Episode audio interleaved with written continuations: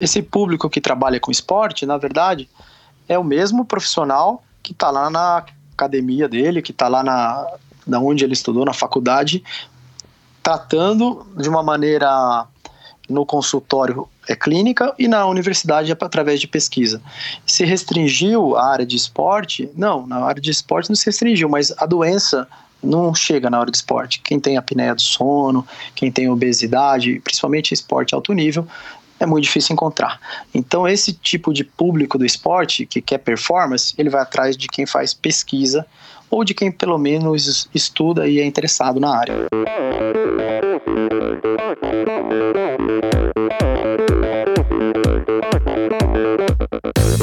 Oi, eu sou a Fernanda Keller. Eu sou João Amoedo. Sou Poliana Kimoto. Aqui é o Murilo Fischer. Aqui quem fala é Ronaldo da Costa. Olá, sou Henrique Avancini.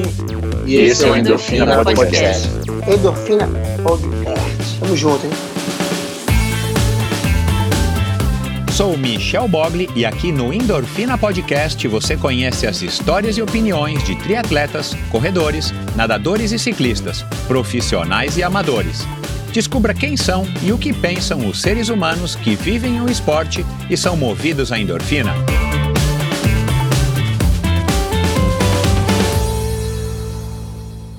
Este episódio é um oferecimento de Bovem Energia. Você sabe como funciona o mercado de energia no Brasil?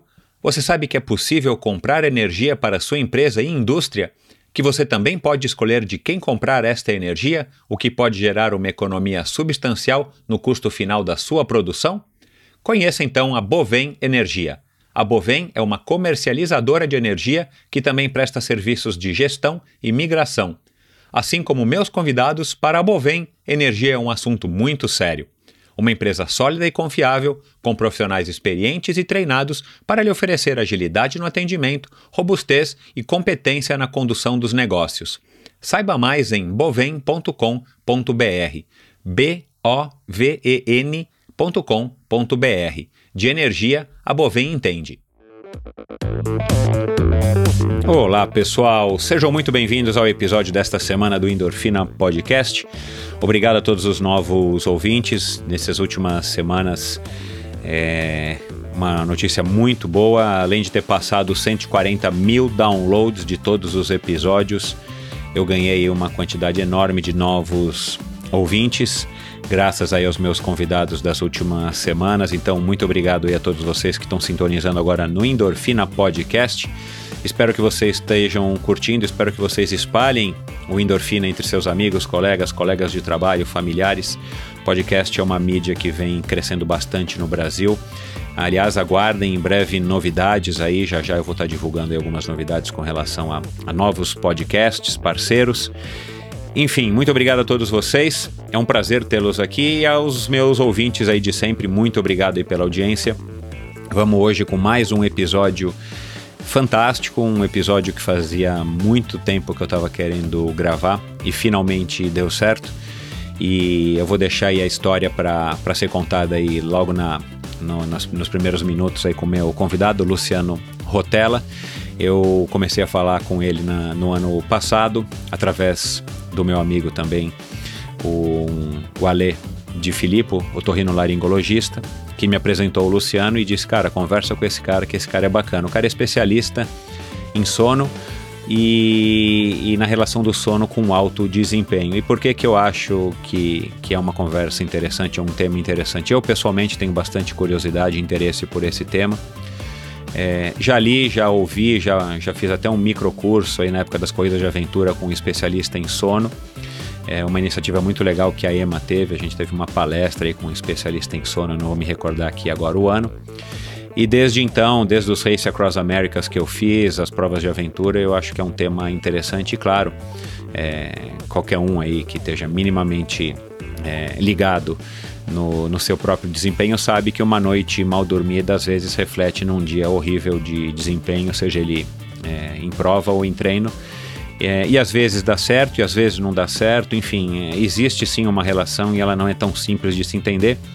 E os novos estudos e os novos avanços com relação ao sono é, tem é, mostrado aí coisas interessantíssimas. Eu tenho acompanhado alguns podcasts gringos. Se você tem interesse em conhecer alguma coisa a mais sobre sono, vai lá no post do episódio de hoje ou me procura no inbox é, ou nos comentários do Endorfina BR lá no Instagram, que eu tenho o maior prazer em estar recomendando alguns podcasts é, em inglês, se você entende inglês é, o suficiente para poder ouvir né, e captar a, o conteúdo.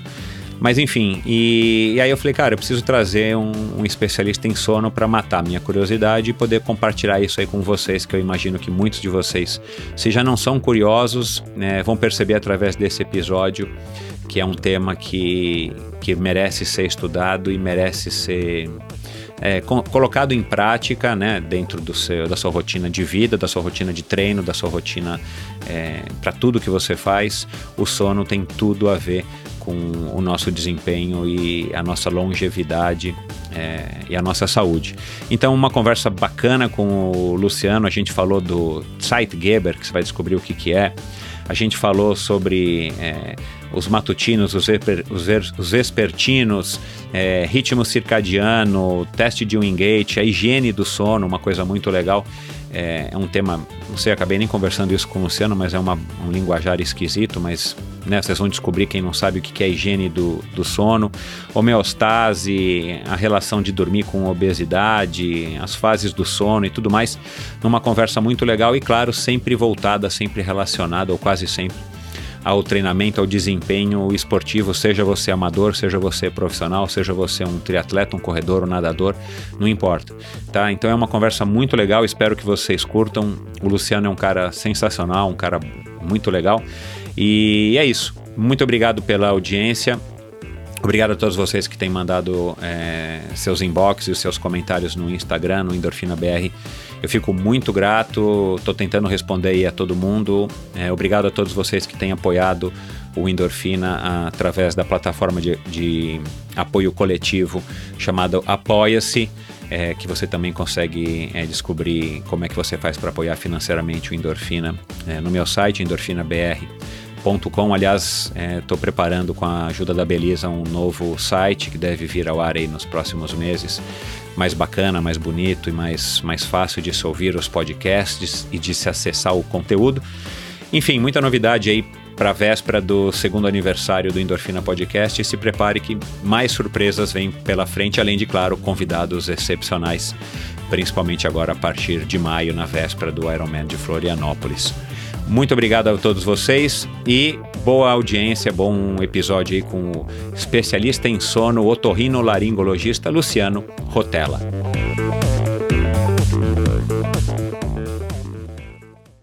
Recebo hoje aqui um sujeito que começou jogando bola e somente na universidade se interessou pela corrida. Mas o que viria ali atrair mais a atenção foi uma área de interesse ainda pouco comum dentro da medicina. Formado em otorrinolaringologia, se especializou na medicina e biologia do sono, em especial na sua relação com o alto rendimento. Se prepare para uma conversa que será, com toda certeza, muito informativa e esclarecedora.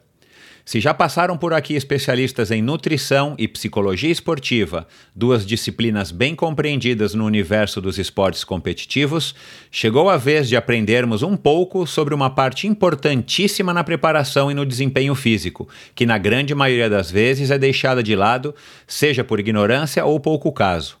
Com vocês, o especialista em sono e membro titular da Associação Brasileira de Otorrinolaringologia e Cirurgia Cérvico-Facial, irmão do digital influencer PC Rotella, do famoso Correndo Por Aí, e crossfiteiro de plantão, Luciano Rotella. Oi, Luciano, seja muito bem-vindo. Muito obrigado, é, boa tarde, muito obrigado por estar tendo a oportunidade de conversar com você, Michel que me foi apresentado pelo Alexandre Felipe. E espero que a gente nessa tarde converse sobre um terço mais ou menos da nossa vida, né? Nosso sono. É, como, como diz aquela propaganda famosa de colchões, né?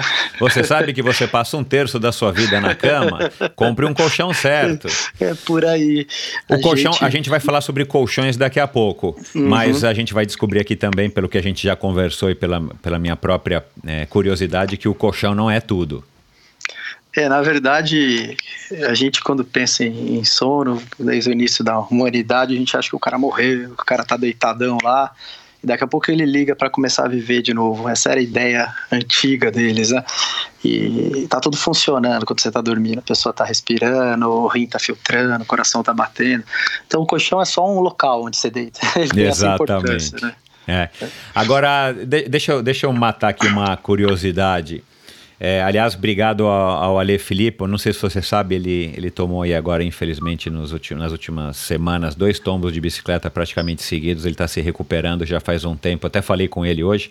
Um abraço para ele que conseguiu nos conectar e, e que acabou me conectando com o teu irmão, né? Que eu não conhecia o PC. E é sobre isso que eu só quero aqui eh, matar uma curiosidade minha. Que título o que é mais importante? Ser membro titular da Associação Brasileira de Otorrinolaringologia e Cirurgia Cérvico-Facial ou ser irmão do famoso PC Rotella? Ah, vou com meu irmão sempre, cara. Ele ganha todas, cara. Desde criança a gente tá junto, né? Não tem título nenhum, não. O título é ser irmão dele. Você é mais novo ou mais velho do que Eu ele? Eu sou do meio, cara. Lá em ah. casa, o mais velho é, deu mais trabalho, o mais novo era o mais inteligente e eu fiquei com o melhor quarto. Meu quarto era grande, batia sol, era, era bem legal. Tá certo.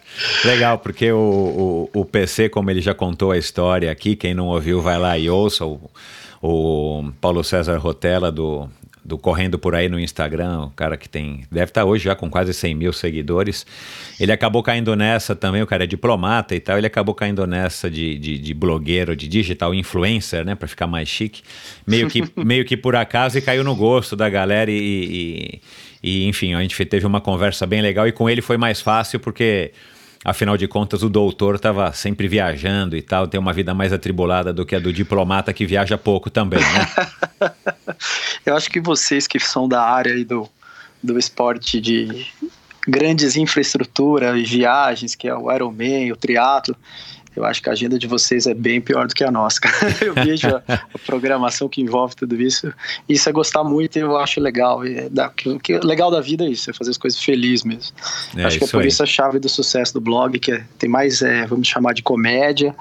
É, tem informação, é bastante rico, mas o legal é fazer a pessoa sorrir. Eu acho isso, que esse é o é. segredo lá dele. É, isso mesmo. É essa minha, minha leitura. Eu acho que ele, ele conseguiu é, pelo, pelo jeito dele, né? Porque claro que não é uma coisa forçada, senão ele, ele, ele não conseguiria sustentar por tanto tempo e, e com tanta autenticidade, mas ele conseguiu imprimir aí um, um pouco do, do que ele é, que aí você sabe muito bem, porque vocês são irmãos, é, transformou isso num, naquelas imagens que acabam sendo meio sátiras, meio informativas. Acho que é uma, é uma, é uma mistura legal que acho que é o segredo do grande sucesso que ele tem aí como nessa conta aí como correndo por aí. Mas vamos vamos falar aí de já de você. Você acabou de falar que você que você teve o quarto com mais sol aí dos irmãos. você, você era. Eu tô com uma filha de dois anos e meio, você tem um menino de três, você falou, né? Isso, o Thomas. O Thomas. Tem três é. aninhos também. É, eles dormem, ele, né? Dorme bem, porque a Nina tá naquela fase, ela não é ruim de dormir, mas ela tá naquela fase que toda noite, ou sete, seis noites por semana, ela acorda às duas, entre as duas e as quatro da noite que pra gente é um, um sacrilégio, né, cara? Cansado do dia a dia. O Thomas dorme bem? Dorme super bem, méritos da minha esposa Ana. Não sou eu que sou o que cuido dele totalmente, então ela é a principal fator do, do sono dele ser assim. Na verdade, toda criança nasce dormindo muito. Quando ela nasce, ela dorme. Quando ela, ela nasce, ela 16 horas por dia às vezes 14, às vezes 18. Então ela tem um, sono polifásico, ela dorme muito e ela vai quebrando muitas vezes o sono. Conforme a criança vai crescendo, ali 4, 6 meses, ela vai compactuando isso. Ainda fica muitas horas de sono, mas vai fazer uma compactação. E tem uma fase ali entre um ano e dois anos que, na verdade, ela costuma dormir muitos pequenos horários de sono, dorme, acorda, dorme, acorda, polifásico e, a, e o sincronizador dela é a nossa relação com ela. Então, à medida que a gente também interfere nisso, chega lá no quarto, leva alguma coisa, às vezes a gente até cultua esse ato dela acordar no meio da noite. Aí as mães que vão no meu consultório falam, ah, mas ela tá acordando porque tá com fome e, e mama.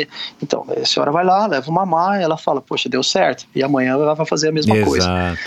Então, o sincronizador não é só a luz, né? O sincronizador são as atitudes. Às vezes, o sincronizador pode ser a temperatura, às vezes, pode ser a alimentação, a voz, o fato de uma pessoa vir deitar perto e ficar mais quente a cama, a temperatura.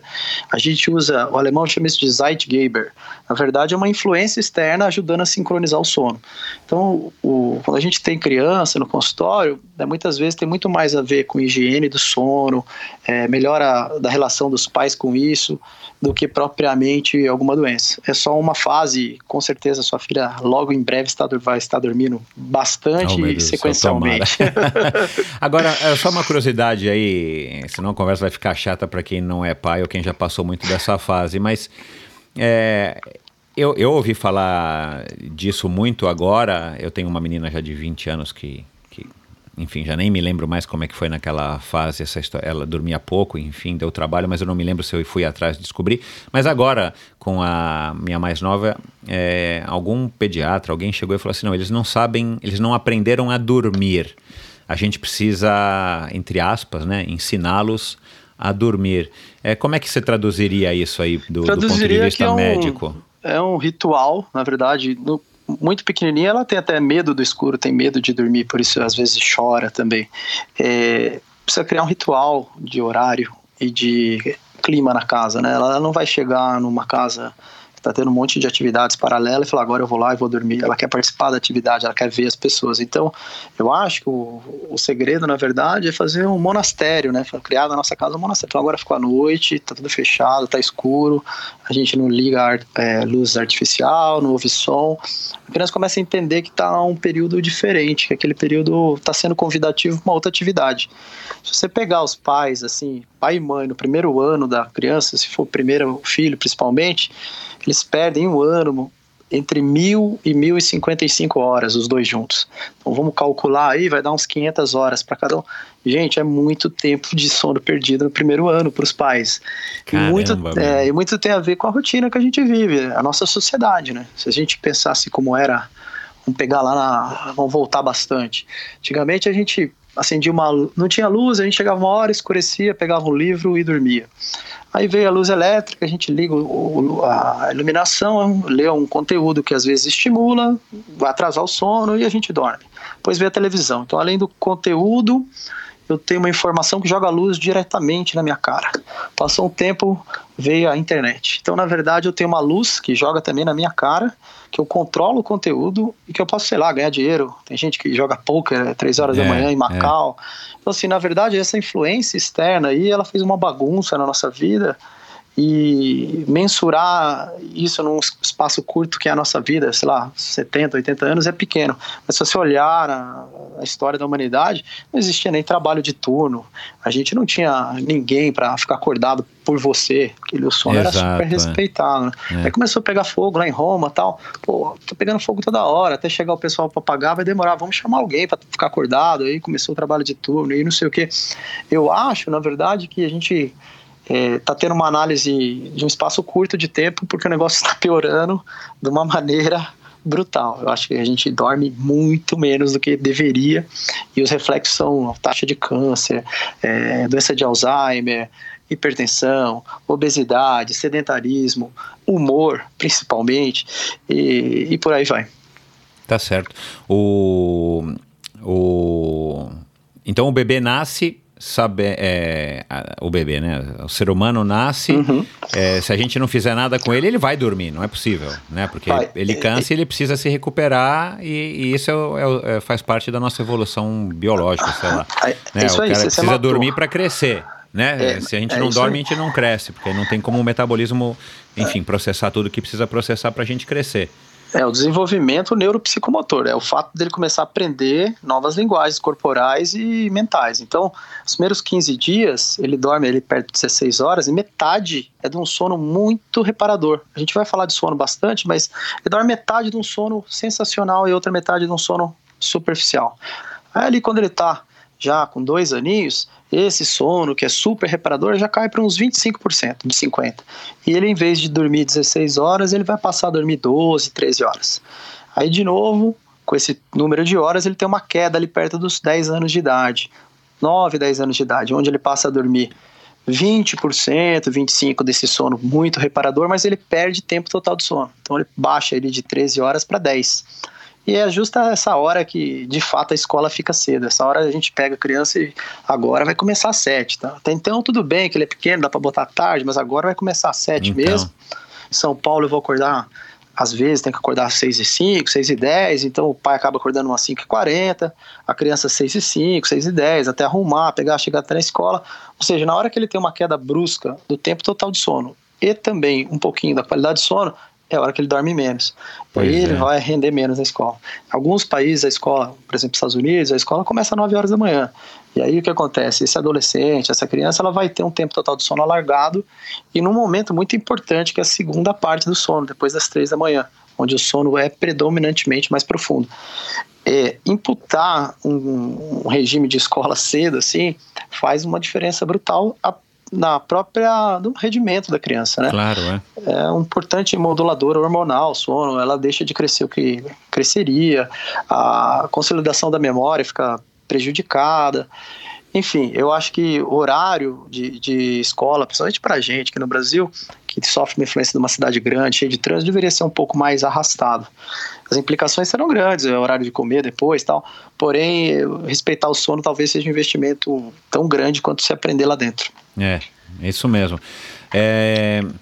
Bom, vamos voltar um pouquinho aqui, é, só para que as pessoas entendam qual que é a tua ligação com, com os esportes, como é que foi tua infância em São, São José, né, Luciano? Isso, é, é. como todo brasileiro, né? O, o pai, ó, vamos ver o que, que dá para fazer de esporte. E a gente acaba indo para o que está mais próximo da gente. Né? Exato. Né? A gente morava numa base militar, cheio de campos, assim, parece um pouco uma mini Brasília.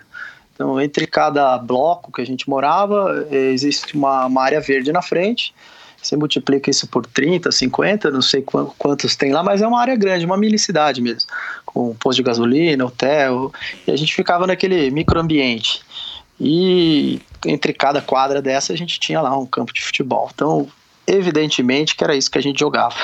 não, tinha, tinha tantas escolhas. Legal. E aí você é, não participou de nenhum esporte competitivo, a não ser o, o, futebol? Era, era uma coisa mais séria ou era só o futebolzinho mesmo, é, lúdico e, e vai, infantil?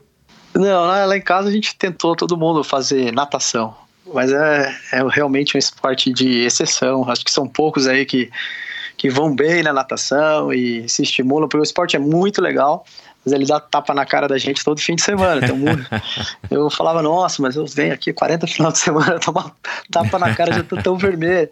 E, e, falando um pouco do sono, eu lembro que certinho, que minha mãe acordava a gente para ir na natação, era 6h40 da manhã, a natação era das 7 às 8 e aí chegava lá na, na, associação, que era aqui em São José, tinha uma piscina fria, cara. Nossa, eu já dormia pensando naquilo. Aí eu falei, oh, mãe, pelo amor de Deus, deixa eu ficar aqui no, no futebol, porque eu acho que eu vou conseguir melhor.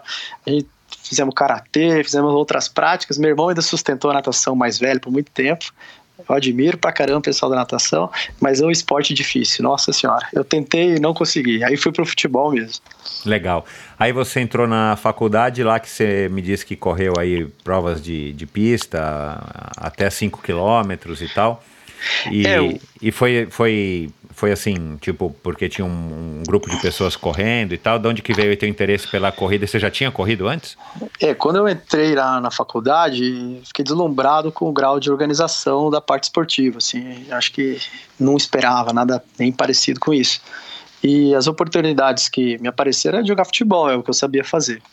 Mas não, não precisou de muitas semanas, não. O pessoal falou, cara, vai lá pra ponta, lá que você, corre bem. Não sei o que, que você faz a mais. Fica lá na ponta, lá que a gente vai. O, o, time não era tão bom também. A gente vai dar uma bomba lá para aquela direção noroeste, vertical, cruzando o campo. Você vai reto na direção, que eu acho que alguma coisa sai. Até no jargão do futebol eles brincam, ó, fica lá no facão. O cara fica ali, o cara bate escanteio contra o seu time, você fica lá no, na, no pontinho do meio do campo, no, aberto na ponta e o goleiro chuta a bola verticalmente, né, fazendo é, um balão para dar tempo um, um, pouquinho de você receber ela, mas a intenção é que você saia correndo e, e faça o contra-ataque.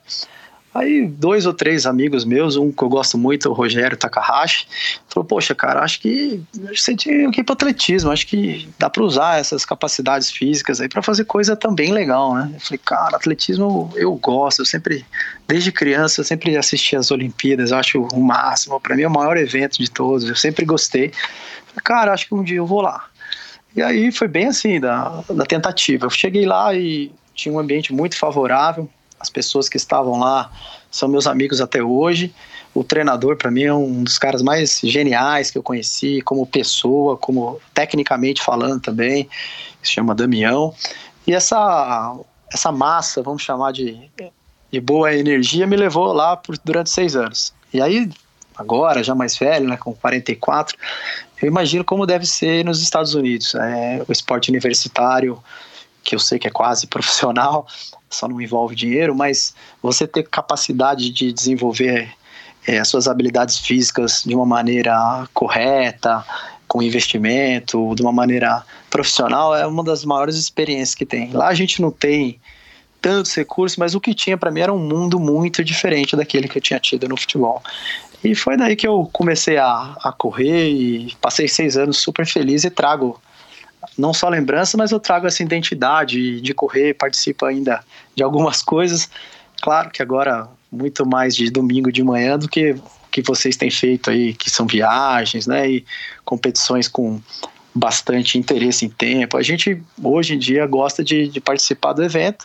Lógico, todo mundo quer fazer um pouquinho melhor cada dia, mas naquela época foram seis anos que valeram por todos aí, viu? Foi muito, foi muito bom a época de, de universidade e o esporte universitário na, faculdade de medicina. Legal, e a tua faculdade foi aqui em São Paulo, né? A, é, a Escola, a Escola Paulista. de Medicina. Ah, tá. Hoje lá eles têm uma atlética que é bastante reduzida em tamanho, não tem um espaço que tem um, um campo, nem uma pista de atletismo, mas eles têm acordos, em geral, com alguns centros de esporte. Na época, era o Centro Olímpico. Você descia Pedro de Toledo lá embaixo, e lá embaixo tem uma pista de atletismo. Exato que por incrível que pareça, no Brasil é uma raridade, né? Você fala, pô, tem uma faculdade posso correr numa pista de atletismo. É, pra pois gente é. era o máximo aquilo. É, ainda mais a pista era de borracha, é, não era tão lesiva. Eventualmente a gente podia ir no Constâncio Vaz Guimarães. Então, assim, e era até prazeroso, porque na hora do almoço a gente tá lá ouvindo bastante coisa de medicina, aí a gente dava uma relaxada, a gente ia correndo até lá, dá perto de 1.200 metros, já era o aquecimento. Quando a gente chegava lá na pista, tava o solzão lá, aquele céu azul maravilhoso, e o nosso professor, o querido Damião, ensinando a gente, ensinando de uma maneira assim muito mais integrativa, de fazer que, as pessoas tivessem uma experiência positiva na universidade do que competitiva. E cada um interpretava aquilo de uma maneira, né? Mas era muito divertido, era muito legal. Me diz uma coisa, você entrou na faculdade de medicina e o interesse na otorrino laringologia veio. É, aí desculpa a minha ignorância, eu não sei a partir de qual ano que você tem que uhum. decidir qual a sua especialidade. É, e veio por quê? Porque também é uma. Assim. É, é, é me corrija se eu estiver errado, né? Eu acho que é uma. Não é, não é uma uma área da medicina, uma, um, é, uma área da medicina que tenha talvez glamour como um cardiologista, é verdade, né? Ou como um, mesmo um ortopedista e tal, né? É uma coisa que Não, parece que é um meio. Nos tempos assim, atuais, cirurgia plástica. Então, é. é. E de é, onde que veio esse interesse, cara, uhum, por otorrino? Porque uhum. seus pais não são médicos, né? Uhum, não. Lá na faculdade, é, a gente tem um quadro, um currículo normal, que é o comum que se acontece em qualquer faculdade que se que, que faz. E lá existia uma, uma parte do nosso horário que chamava matéria eletiva. Na verdade, era uma oportunidade de você, a cada semestre, escolher uma área que talvez você nunca fosse ir a fundo e, e ver o que, que você acha. E eu ah, gostava legal. muito de um departamento lá que trabalhava com é, exercício. O departamento chamava Psicobiologia e Exercício. E é um departamento assim que além de ser um, uma coisa que não era do currículo normal, ele trabalhava com experimentos eh, em ratos, ele trabalhava com sono, ele trabalhava com novas drogas, e ele era multiprofissional. Então, o pesquisador, no caso, a gente não sabia se ele era farmacêutico, se ele era biomédico, se ele era médico, se ele era professor de educação física. E isso aí foi muito engrandecedor para mim, porque é um tipo de, de coisa que foge um pouco do padrão. A gente pensa, pô, medicina, então vou lá, vou aprender a propedêutica, depois eu vou atender o paciente, vou aprender o remédio. E ali a gente tinha aula de quanto é coisa. E eu sempre ia nessa matéria porque eu achava muito interessante. Algumas vezes fui até cobaia de experimentos, porque é, dentro da faculdade você também busca alguma coisa para você já se aproximar. E um modo que eu achei muito interessante nesse local era que eles tinham alguns é, estudos com exercício e precisava de gente para correr, para pedalar, para fazer testes, né? Fui cobaia de algum deles e, e relacionados ao sono foi os que me encantou mais. Falei, cara, tá aí uma área que para mim eu acho que é legal, mas eu percebi que o pessoal era basicamente acadêmico e pesquisador. E aí eu falei, ah, acho que eu vou fazer alguma coisa e depois tentar, de repente, parte do meu currículo lá na frente ou do meu trabalho, desbravar por, esse, por essa área aí. E acabei caindo lá, assim, até brinco com os outros, mas foi por catástrofe mesmo. Eu, na verdade, queria fazer radiologia, eu achava que era uma área que é o futuro, os computadores, é, dá para ver medicina inteira. Eu falei, cara, acho que confortável, dá para eu fazer minhas coisas, acho que eu vou fazer radiologia. E tentei, eu tentei passar na prova, não consegui na época. E eu falei, cara, eu não vou ficar um ano sem fazer nada, eu acho que eu vou estudar lá com aquele pessoal da psicobiologia. Aí fiz uma prova de uma especialização que durava um ano lá, essa especialização é, formava a gente, capacitava a gente a trabalhar com sono de uma maneira como área de atuação. Ela não te forma a ser especialista, mas ela te dá os, as ferramentas. Aí você faz a sua especialidade e depois usa as ferramentas. Eu fiquei lá e eu achei maravilhoso o contato com as pessoas, a ciência envolvida. É, lógico, como a gente gosta de esporte, a gente vai tentar ver aquilo que está sendo feito em trabalhos relacionados ao esporte. Aí procurei um professor que eu gosto muito, o Dr. Marco Túlio, e aí ele me colocou lá no laboratório. Eles têm um laboratório lá no, no andar, no sétimo andar, maravilhoso, é, de performance mesmo e com questões relacionadas ao sono, propondo novas medicações, mas propondo terapêuticas naturais e o uso do, do exercício como remédio. Eu falei, cara, é por aqui que eu, que eu vou ficar. E ele foi muito legal, logo que eu, eu conheci, né? Ele me conhecia assim de, de face e tal, ele falou, oh, Luciano, mas você quer ficar aqui com a gente? Porque você não estuda esporte, você gosta pra caramba. Aí fiz a especialização em medicina esportiva também. Aí depois de dois anos eu falei, cara, eu acho que eu tô indo para um caminho de pesquisador, eu não, não sei se é isso, não tem muito o meu perfil isso. E aí conheci algumas pessoas nesse curso que eram otorrino, estavam trabalhando com respiração nasal, fluxo nasal, e o rendimento esportivo nos esportes aeróbios. Eu falei, cara, esse pessoal é interessantíssimo. Aí participei de algumas cirurgias com eles, fui para prática. Na verdade, eu tinha um tempo bastante livre e falei, cara, é uma cirurgia prazerosa, faz realmente diferença mecânica na vida da pessoa. E dentro desse, desse período eu me apaixonei. Graças a Deus eu conheci o Dr. Alexandre Felipe, que me abriu uma oportunidade de fazer residência com ele foi para mim ano maravilhoso também e ele me ensinou a, a medicina da otorrinolaringologia. Então, mesmo na otorrinolaringologia, eu já fui com conteúdo sobre esporte e sono que talvez transpusesse a questão terapêutica de doenças. Mas aí a gente aprendeu, gostou e hoje a gente faz um pouquinho de cada coisa. Eu não posso para lá, o Luciano é um especialista em esporte, ele só faz isso. Não, eu também lavo o ouvido lá, é, quando as pessoas têm cera no ouvido. A gente trata rinite e gosta de fazer o tratamento com atleta. Então, na verdade, minha formação, acho que ela tem uma influência dessa passagem pela atlética, das pessoas que eu conheci, dos educadores físicos que eu consegui fazer amizade e dentro desse dessa panela de, de bons ingredientes, eu me tornei assim uma pessoa que gosta de esporte profissionalmente falando como médico. Claro. Me diz uma coisa, o, não existe, sei lá, vamos falar aqui nos Estados Unidos, né, que a gente sempre acha que é o supra-sumo dos esportes e tal, e em muitos aspectos é mesmo. Não existe, por exemplo, lá um médico que é especialista em sono é, é, voltado para o alto rendimento ou especialista em sono e desempenho é, físico. Não, não, não, o cara não. Ah, existe? Uhum, eles são, na verdade, é, a gente tem uma. Quando a gente estuda isso, a gente faz dentro da especialidade uma, uma prova de que se chama área de atuação. Uhum. Então, no Brasil é a AMB e lá é a Sociedade é, Americana de Medicina do Sono. Então, algumas áreas da medicina prestam essa prova. No Brasil é pediatria, neurologia, otorrino, pneumologia. E a gente fica, vamos dizer, apto a exercer a capacidade que a gente já aprendeu. Então, é, na verdade, é uma é colocar no diploma aquilo que a gente aprendeu. E esse, esse público que trabalha com esporte, na verdade, é o mesmo profissional que está lá na academia dele, que está lá na da onde ele estudou, na faculdade, tratando de uma maneira no consultório é clínica e na universidade é através de pesquisa.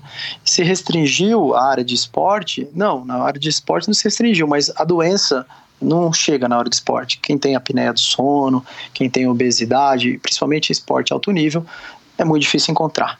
Então, esse tipo de público do esporte que quer performance, ele vai atrás de quem faz pesquisa ou de quem pelo menos estuda e é interessado na área. Então, se você procurar, por exemplo, na nossa sociedade brasileira de medicina do sono, é, pergunto eu, né, na verdade, tem muitos médicos lá que tratam doença. Médicos, é claro, que vai vir a patologia no consultório. E quem que estuda realmente, de fato, a interferência da performance é, nossa no, no, sono?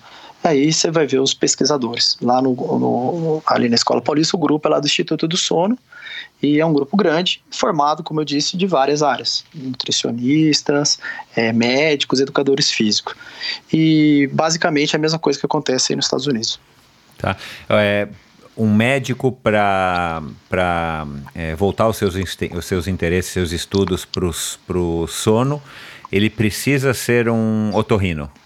É, então, ele pode ser. Pode ser, sei lá, um quatro neuro... áreas: pediatria, ah. neurologia, ah. É, otorrino é, e psiquiatria. Essas são as áreas uhum. que, teoricamente, tem uma intersecção uhum. com a medicina do sono. Como uhum. assim? Por exemplo, porque o neurologista, nossa, tem muito a ver com insônia, é, doenças de é, senilidade. E o pneu, olha, problemas de apneia, ele tem algum uma, problema de difusão de oxigênio, ele tem doenças restritivas, tem, vai ter problema no sono. Otorrino, respira mal, respira com a boca. A criança nasce, tem uma adenoide enorme, a respiradora bucal vai crescer menos, vai se desenvolver retardadamente, vai demorar para se desenvolver um pouquinho. É, respira com a boca, rende menos no esporte, cansa mais a musculatura acessória. Então essas áreas, elas têm uma comunicação, uma intersecção e elas, a gente fazendo essa prova é, dessa área de atuação, a gente se habilita. Agora, o estudo realmente da área vai ainda, a gente encontra eles nas universidades. Em São Paulo, sobretudo, mas é, já tem residências de medicina do sono, que é um ano a mais, em algumas áreas, como a neurologia, pneumologia, pediatria e otorrino. Você diria que, é, sei lá, nos últimos 10 anos, o o conhecimento aqui no, no, no, Brasil, né, o desenvolvimento aí dessa, dessa disciplina específica do, da medicina, o sono, ele está ele tá crescendo bastante ou é uma coisa que cresce num ritmo normal? a gente está tá correndo atrás do, do prejuízo de Estados Unidos e Europa? Não, a área aqui é super boa no Brasil. É muito boa, tanto em pesquisa como clínica.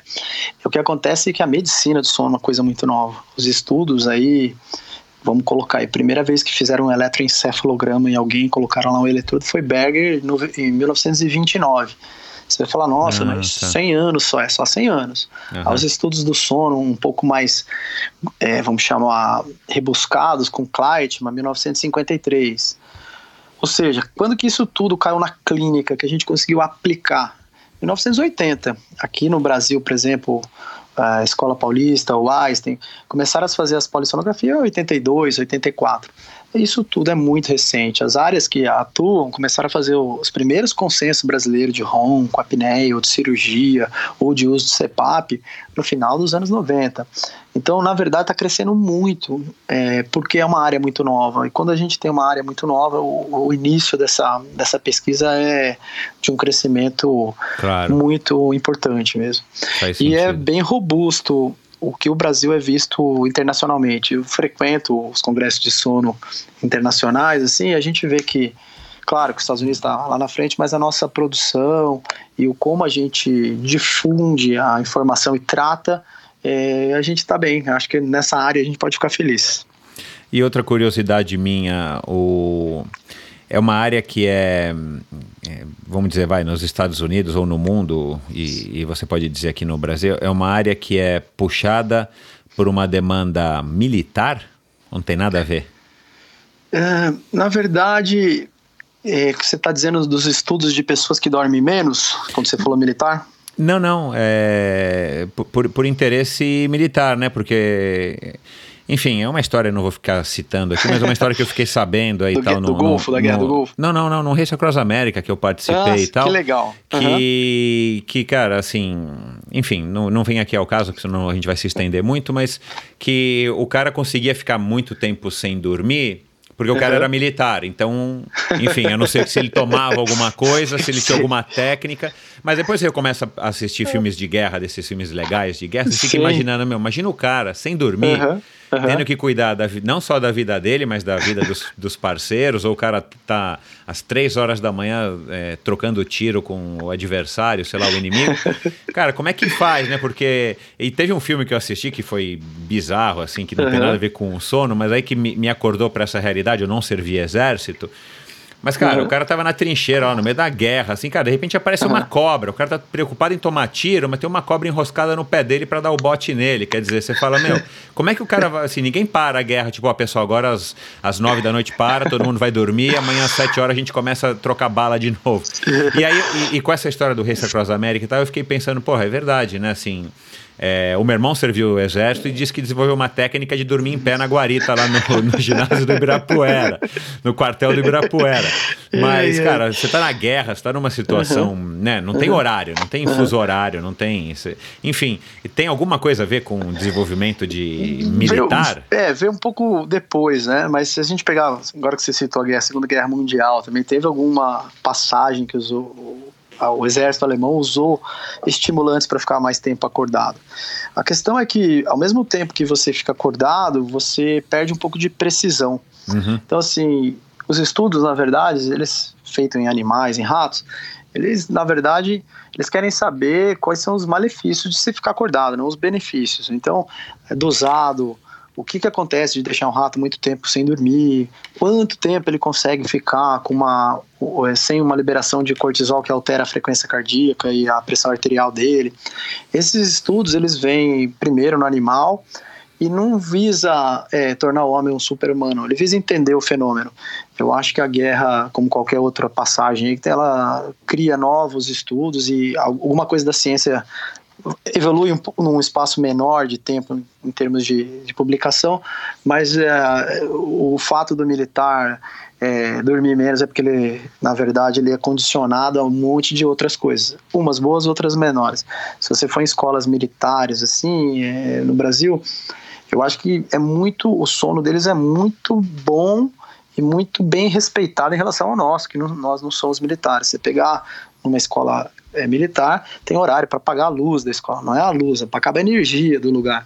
E o cara é obrigado a dormir lá, apaga a luz, ele não, não pode ficar vendo televisão. Então, assim, eles criam uma rotina do cara acordar cedo, mas ele, ele respeita o horário dele dormir. E quanto ao fato da pessoa ser resistente a ficar acordado, qual, qual vai ser o prejuízo? É isso que a gente precisa pesar, né? Porque ficar acordado, na verdade, não é lucro. Para render menos, não, po- possivelmente ele vai ter prejuízo.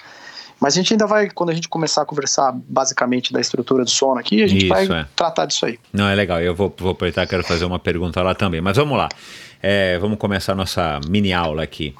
É, comece come, comece para deixar claro aqui para mim e para todo que, todos que estão nos ouvindo, Luciano, qual que é a definição do sono e para que, que ele serve, basicamente? Tá, isso é super legal, porque quando a gente fala de definição, já dá uma problemática enorme.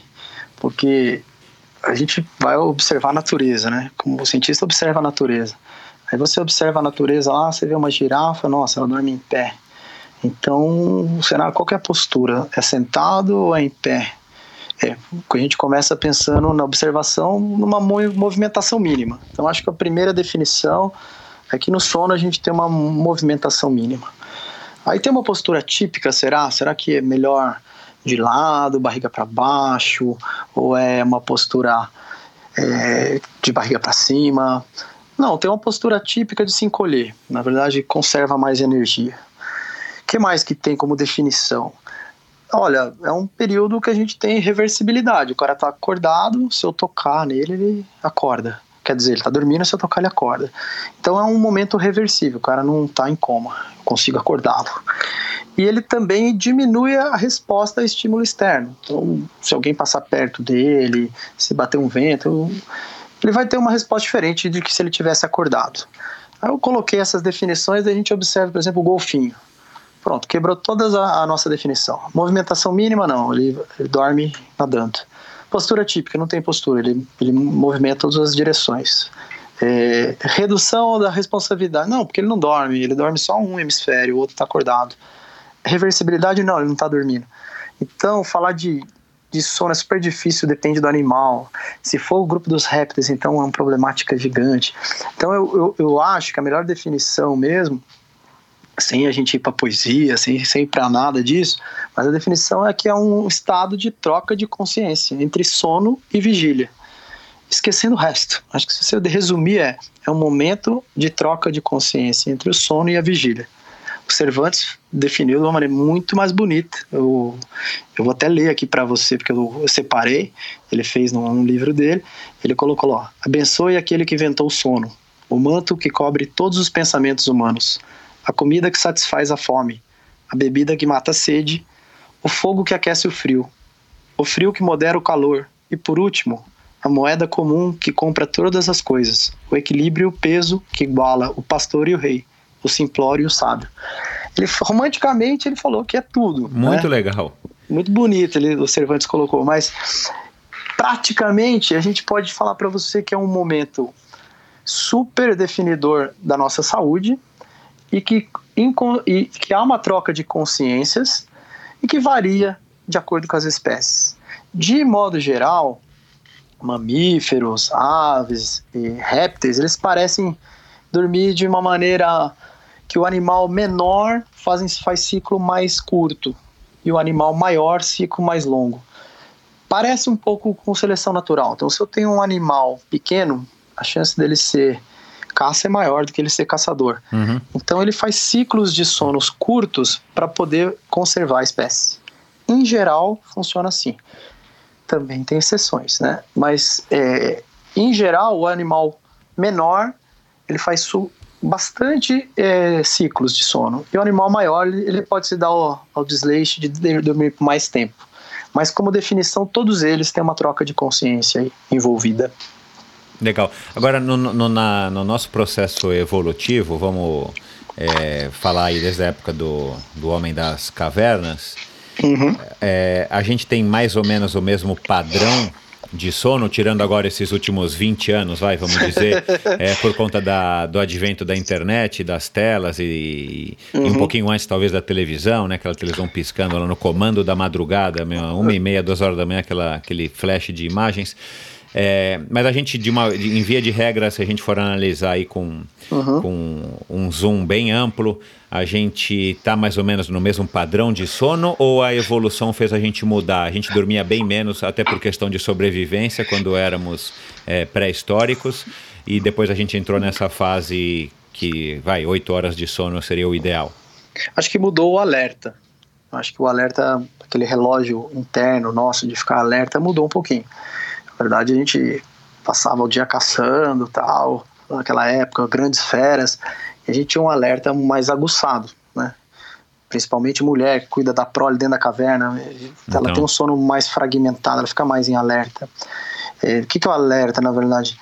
O alerta é quando se acumula, né, lá dentro, do que está acontecendo lá dentro das células, acumula uma substância que se chama adenosina, Enquanto mais tempo eu ficar alerta, mais eu vou ter essa substância e vou começar com a sonolência e a fadiga. E o sono, como eu disse, você não consegue controlar. Depois que você tem a troca de consciência, você vai estar dormindo. O que o, a nossa evolução e, a, e o homem é sábio é que a gente consegue fazer um sono que nos dê micro despertares. A gente não dorme capota e tudo que está acontecendo do lado a gente não vê. A gente tem como se fosse um relés que nos acorda, que são esses micro despertares, é um evento eletroencefalográfico, uma aceleração de ondas lá dentro da nossa cabeça, que nos deixa passar por momentos de quase acordar. Esse micro despertar, na verdade, é uma percepção que você está quase acordando, você não tem ciência disso, mas ele mantém você vivo. Se você pegar uma pessoa que está em coma, por exemplo, ela não tem esse micro despertar. Então ela está dormindo, mas ela não tem essa brevidade do, do eletroencefalograma que traz ela para a superfície, que traz ela para a vida. Isso eu acho que é difícil eu falar para você se evoluiu, mas o alerta mudou. Esse relógio interno e, e, a nossa preocupação daquela época, eu não tenho a menor dúvida que era bem, se eu ficar dormindo aqui embaixo aqui dessa árvore gostosa, vai vir um, um dinossauro, vai me pegar. então, eu acho que o alerta mudou, sim. E, e, e para que, que serve o sono também, de uma maneira genérica? É, isso é legal, porque as funções é, restauradoras do sono, elas, elas são muito prováveis para a ciência, tanto na imunologia, quanto na conservação de energia. É, basicamente, a conservar energia serve para restaurar a nossa capacidade física. Quando a gente dorme também, a gente faz a consolidação da memória, e nessa consolidação da memória é a aquisição de conhecimentos da linguagem, que nos faz diferente. É, a gente pega estudos, por exemplo, estava falando de criança, se a gente tem uma, um sono muito entrecortado, uma criança que faz um sono mais superficial, por exemplo, por alguma doença, por exemplo, uma dificuldade de respirar, ela vai estar tá num sono onde a consolidação da, da memória pode estar tá um pouco prejudicada. Outra coisa importante do, do sono é a nossa parte moduladora hormonal. E é a que a gente vai falar mais na frente na hora de performance, mas é o momento que a gente libera GH, libera hormônios que, que fazem a, a vida nossa fluir aí por 70, 100 anos, né? Então, vamos guardar que é restaurador e conservação de energia que fica bem marcado que, que para que, que serve. Legal. É, então, não, não existe não existe essa essa esse conceito, ah, eu não preciso dormir, eu aguento. Isso não existe. Não existe ser humano que, que veio com esse, com esse chip de que não precisa dormir. Todo mundo tem a mesma necessidade, com algumas variações, né? Tem a pessoa que é o coruja, né? Como é que é o nome? Tem, né? Não tem uns, bio, uns fenótipos assim? O cara não, que na é... verdade, sim. O homem é um animal diurno, né? Ele não é igual roedores ou morcego. Uhum. Todos nós somos animais diurnos. O que muda nessas diferenças individuais na verdade, é a, é a capacidade dessa pessoa exercer melhor determinada função do que outra. Em geral, perto de 80% das pessoas é indiferente se a pessoa gosta de acordar cedo ou gosta de acordar tarde, é indiferente. Os matutinos, esses sim gostam de despertar bem cedo, eles têm um ritmo bem reguladinho e perto de 10% das pessoas. E os vespertinos acordam mais tarde, deitam mais tarde, também 10% das pessoas. Mas todos esses, se você fizer um questionário aí de Horn, Ostberg, todos esses são animais diurnos, né? A gente não é um, um Batman ou um morcego, nada disso. O que você me perguntou de tempo também é importante. Na verdade, o ideal, a gente lê e estuda que o ideal ali é 6 a 8 horas de sono. Na verdade, tem algum tem grupos que a gente chama de grandes dormidores, esses precisam no máximo, é, no mínimo, de 8 horas e meia de sono. E os pequenos dormidores, esses vão bem com 6 horas de sono. É, também é, através de questionário para chegar nesse grupo, mas a, a, a, gente pegando a história regular de uma pessoa em consultório, que ele se acha, oh, eu sou um pequeno dormidor, comigo só quatro horas, tá bom. Aí você vai colher o, o dia dessa pessoa, o número de vezes que ela cochila, às vezes que ela está em fadiga, às vezes que ela dorme antes de entrar na cama, quando está vendo o Jornal Nacional, algum programa de televisão é, perto das 19 horas ou quando chega do serviço.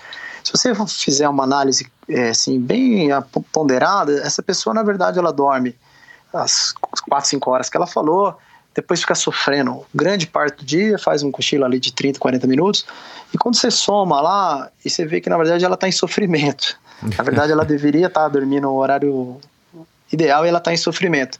Mas ela já aprendeu a conviver com essa subtração na vida dela. E ela pensa é, a cultura do nosso capitalismo, de acordar, trabalhar pra caramba, ficar acordado fazendo coisas no computador durante a noite. Essa cultura cria na gente uma sensação de eu posso mais enquanto sou jovem. E essa moeda como eu li aí na, na poesia do Cervantes, essa moeda que você pagou já era. Não dá para você repor o tempo que você perdeu de sono, não. Se você ficou de segunda a sexta trabalhando pra caramba e fazendo uma atividade também profissional durante a noite, falou: agora final de semana eu vou repor meu sono, já era. O grau de de dificuldade que você é, vai ter para sanar esse sono não é no dia seguinte, aquele tempo você já perdeu. Então, é um contexto muito errôneo dizer que a gente precisa, tem gente que precisa de menos. Na verdade, essa pessoa, essa pessoa precisa ser avaliada, principalmente numa rotina de sono mais justa e com que ela prega de saúde para ela. E existe alguns casos também que já não, não parte do, da pessoa normal. Aí já são doenças, que são as hipersonolências. Hipersonolência tem a ver com algumas patologias que possam dar um aumento do sono realmente da pessoa.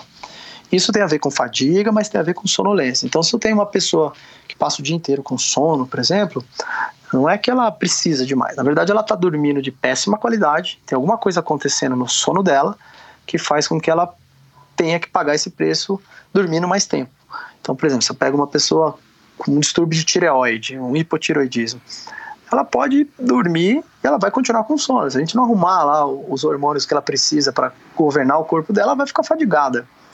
Ou uma pessoa que tem um distúrbio respiratório, muito comum aí no, no mundo da apneia do sono. A pessoa vai lá, faz um monte de micro despertares à noite, tem um sono super superficial, dorme praticamente só em sono superficial, acorda fadigado, aí passa sono lento. Ele fala, nossa, mas eu dormi 10 horas, acho que eu preciso de 12. Talvez precise, porque o sono dessa pessoa não tem qualidade. Partindo num sono de boa qualidade, numa pessoa normal, sem uma patologia de base, a gente prega aí que o ideal aí, 8 horas de sono, estaria de bom grado. Entendi. E a quantidade de pessoas aí no, no, da população mundial que tem distúrbios de qualquer natureza de base, como você falou, no sono, é, é grande? É assustador. é, você tocou meu. uma coisa assim, porque na verdade, assim, a, a, a apneia, eu, eu fui até numa aula de um filósofo, eu gostei muito. Ele falou, cara, isso aí é um cofator de. Isso não é doença, é um cofator da seleção natural, de tão frequente que é. é eu achei engraçado o jeito que ele falou, mas assim, a cada mais ou menos, é, a partir dos 35 anos no homem, é, a cada 10 pessoas, 3, 4 vão roncar, né? Independente se essa pessoa é, está sedentária, ela, ela vai, ela 3, 35% da taxa que a gente encontra. Mulher menos, mas no homem mais. Tudo bem que depois de 35 anos aumenta a obesidade, o sedentarismo, mas é muito comum achar ronco. E a apneia vai cursa muito junto com o ronco. Quando a gente tem um ronco é o primeiro sinal. É, é muito raro a gente pegar uma pessoa roncadora e falar, oh, você só ronca. É perto de 5%. Normalmente quem ronca tem apneia. Aí você vai classificar essa apneia aí entre é, leve, moderada ou grave vai tratar mas o, o, número é assustador, é uma quantidade de, de pessoas que a gente participa do número da, da obesidade, mas vai muito além disso aí. É, provavelmente a, a, curva mais assustadora aí que a gente tem é o de número de acidentes que envolve isso também. A gente só está falando da doença, mas o que que resulta, né? Dormir pouco ou ficar não tratando a apneia, triplica o número de acidentes, né? Cada vez que a gente tem alguém aí no volante com algum lapso momentâneo de sono, fazendo um microsono, a chance de acidente dele aumenta muito. Então, quando a gente fala de saúde, na verdade, a saúde dele é, física e a saúde que ele vai, vai ter na vida. Ele pode estar tá atravessando a rua, dormir no volante e acertar outro.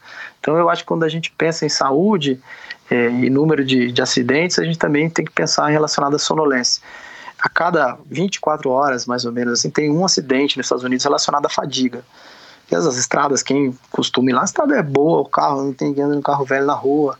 Então, realmente, talvez o sono impacta na saúde muito mais na prevenção do que a gente tratar apenas a apneia. Tá. É, tem algum impacto a, a falta de sono é, no, é, fisicamente no sujeito? Alguma coisa que já é comprovada ou, enfim, se já é comprovado faz tempo, quais seriam, assim, os principais... Que esse é o que, que eu acho que, que vai despertar bastante o interesse de quem está nos ouvindo, né? Porque a grande, maior, a grande maioria são pessoas que praticam esporte, mais ou menos, é, uhum. mas praticam... É, qual que é a, o impacto do sono, então, no desempenho físico do sujeito e se pode causar... É, por exemplo, eu, se eu não me engano, eu ouvi que a pessoa que dorme menos, tem, existe uma correlação, né? Que talvez não seja direta, mas indireta, de quem do, dorme menos tem mais chance de ter sobrepeso, porque também acaba, enfim, comendo mais por N, N razões. É, fala Ah, um pouquinho desse. A gente é. vai falar desse tema, mas assim, mais importante que isso, o mais claro de todos, o número de lesões, né? O tempo de sono menor que 6 horas é um fator de risco independente para número de lesão.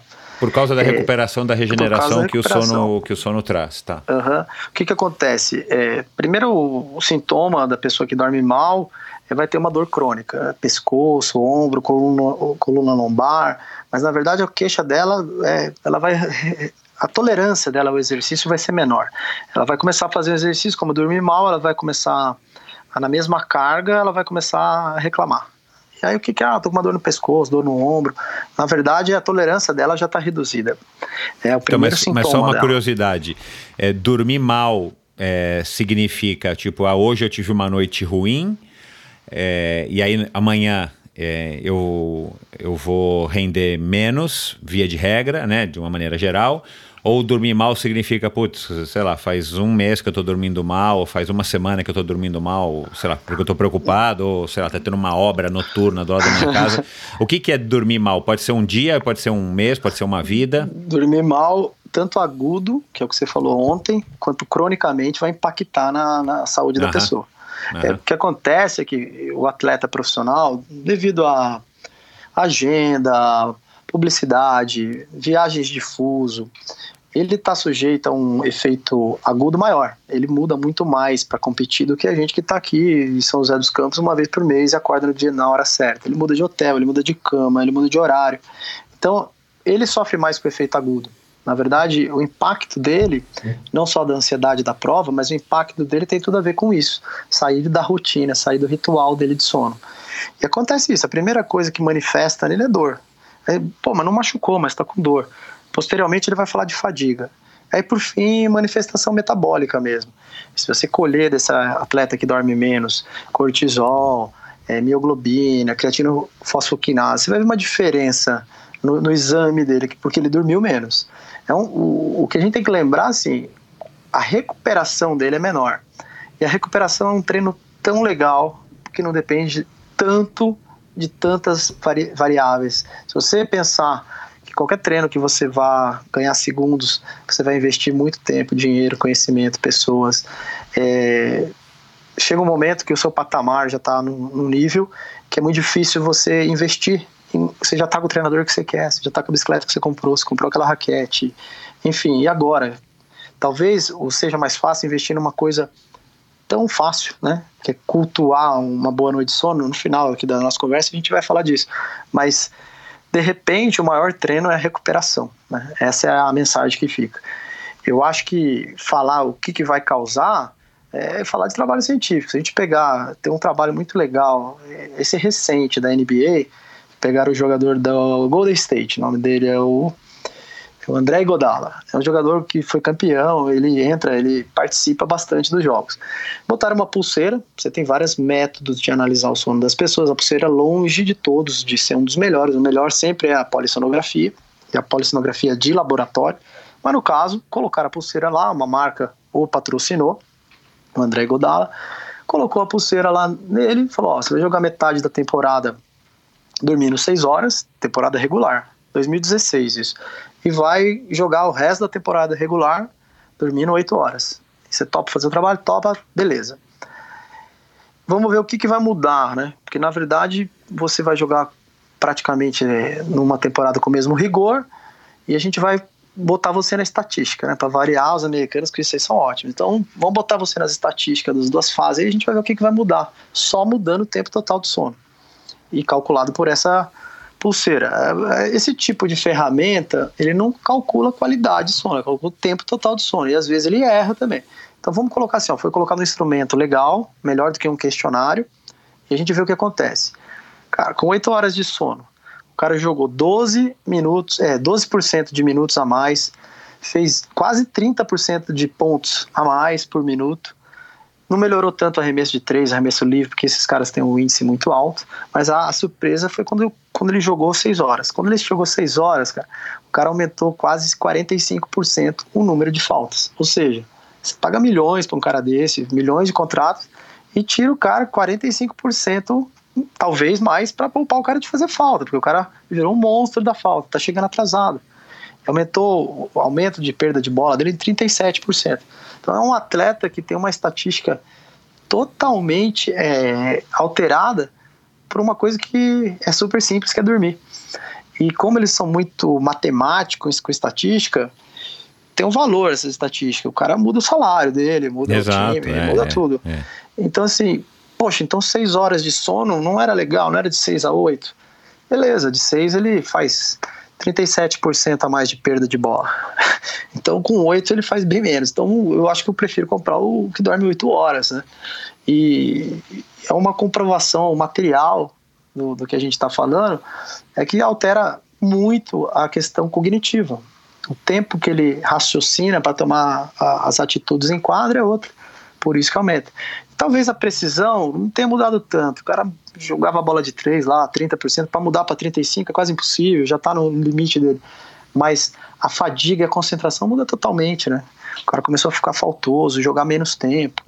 Então eu acho que é, a gente poder permitir que o atleta, mesmo amador, consiga treinar dormindo é um grande segredo. Eu acho que é um, é um dos negócios que é melhor de se investir hoje em dia, na minha opinião. Você, é, pela, pela tua experiência, né? Você já, já enfim, já é, é, tratou, analisou atletas de alto rendimento e tal. É, é, uma, é, uma, é uma prática que está se tornando comum. Os técnicos, as, as equipes multidisciplinares já estão se preocupando, como eu falei aqui na abertura do, do, de, dessa nossa conversa, né? A nutrição, a gente já teve aqui episódios com o Reinaldo Tubarão, a Patrícia Bertolucci mais recente, depois agora faz pouco tempo com a Carla de Pierro é, psicóloga do esporte, então a nutrição e a psicologia já estão bem mais aceitas. A nutrição um pouco mais ainda do que a psicologia, mas a psicologia está ganhando cada vez mais importância, até por razões óbvias, né? É, uhum. O sono ele está ganhando importância aqui no nosso, no nosso esporte, pelo que você tem acompanhado, Luciano? É, grandes mudanças ocorreram nos Jogos Olímpicos de Sydney, né? Foi um jogo onde o fuso lá para a direita foi arrastou a competição em horários que a gente não estava acostumado, porque na Coreia ainda não era muito prática, Seul não, não se falou muito, mas já nas Olimpíadas de Sydney, a prática de, de ver, poxa, cara, cada vez que esse, esse time viaja para jogar lá, ele leva mais tempo para jogar igual. E aí começaram a se estudar um pouquinho mais, assim, a influência disso no esporte. Hoje em dia, é, eu peguei o exemplo do André Godala, mas nos Estados Unidos as equipes profissionais, elas todas têm uma, uma avaliação é, bem importante do sono dos atletas. Ela, ela sabe que é, todos esses atletas são muito parecidos. Você vai lá, colhe um exame de sangue deles, vai ver o HB. você, eu não sei exatamente, no Tour de France, por exemplo, mas você vai pegar o cara que tem o HB estourado lá, 19, 18, todo mundo com nasceu bem, nasceu com aquilo lá muito alto é, excetuando as práticas que existem, mas assim, o cara nasceu com um HB muito alto, por isso que ele está lá e, e, tudo que ele, ele tem nessa genética dele foi importante para ele chegar lá. Eu não consigo influir tanto nisso. O que eu consigo influir é o que está de errado nessa máquina, o que, que ela está ruidosa, que eu posso interferir e eu posso fazer render mais. Essa é a verdade. E a, e a medicina do sono vem muito de acordo com isso. Se você pegar, por exemplo, quando a gente nasce, a gente faz lá o teste da orelhinha, o teste do pezinho, aí faz é, milhões de exames. Antes de nascer, a gente já está fazendo no pré-natal, um monte de exame, e vai colhendo exame a vida inteira, exame de sangue, passa vários métodos, até chegar aos 70 anos. Eu acredito que você faça uns 2 mil, 3 mil exames, se não for mais, só de eletrocardiograma, exame de imagem. E exame do sono? A gente dorme um terço da vida e exame do sono a gente nunca faz. Pô, eu acho que é tão legal é, descobrir uma coisa que se eu tratar, você vai render mais, que vale a pena investir. E eu vejo que em, no, no, esporte profissional, por ter esse conceito que o cara é perfeito, a gente não, não faz uso de algumas ferramentas, né? A gente teve uma experiência legal quando eu estava lá nesse laboratório e a gente entendeu um atleta olímpico. Ele, na verdade, é, já fez milhões de testes com, em várias universidades americanas pré-participativo. Então o cara, quando entra na universidade, o nível do cara, o cara tem direito a fazer um, milhões de, de exames para acompanhamento, para pesquisa, para tentar é, deixar ele até mais seguro das coisas onde ele pode chegar. mas nunca fez o exame do sono. Aí a gente teve a oportunidade de fazer o exame do sono, colher uma história, porque não é só olhar exame, a gente precisa, na medicina, colher a história, ver o paciente e juntar as informações, né? Fazer o exame físico. E na, naquela ocasião a gente pediu o exame para todos os atletas do grupo, atletismo, natação, com a esperança de poder ajudar. A gente não estava com a esperança de achar nada. A gente, a gente vê um cara perfeito, medalha de ouro ali, e fala, poxa, e a gente colhe, vê uma polissonografia e vê alguma alteração. Quando a gente vê aquilo, na verdade, a gente não vê como uma coisa negativa, a gente vê como uma coisa que a gente possa interferir e mudar lá 10 décimos de segundo, quem sabe meio segundo, poxa, pode fazer uma diferença brutal na vida dele. Então, naquela ocasião, na minha cabeça, na cabeça do médico que está mais junto ao esporte, é, talvez meio segundo na minha vida aqui, Luciano, vai mudar mesmo nada em qualquer prova que eu faça aí. Mas talvez lá naquela batida de mão, lá em Sydney ou em Atenas, vai ser a diferença da vida do cara. O cara vai, vai mudar praticamente é, financeiramente, como pessoa, exposição mundial. Então eu vejo a medicina do sono como uma ferramenta hoje totalmente aplicável para a performance. Eu acho que a gente, se a gente faz um monte de exame para algumas vezes não ter conclusão e ter acompanhamento, no exame do sono, muitas vezes a gente tem uma conclusão que dá para tornar aquela pessoa com sono mais reparador. Pô, muito interessante isso, cara. Assim, eu tô. Enfim, eu, eu, como a gente né, já conversou algumas vezes antes, eu, eu, eu sou interessado, eu vi várias vários. Eu vi alguns podcasts lá com Matthew Walker e tal, e, e me interesso por esse assunto desde a época da, das corridas de aventura, o próprio Race Across America, né, que eu fiz algumas vezes, e, e é uma luta contra o, o sono, né, e a gente vê que não tem como, como vencer. Agora, é, e, e a gente estava conversando também antes de gravar aqui, é, fala aí para mim e para os ouvintes quais são os melhores horários ou quais seriam os melhores horários é, para fazer os diferentes tipos de treino, né? Com base nisso que você acabou de dar o exemplo aí do basquete e tal, uhum. né? Um treino, vai, vamos, vamos, vamos segregar em, em força, velocidade e técnica, refinamento do, do movimento e tal. Tá.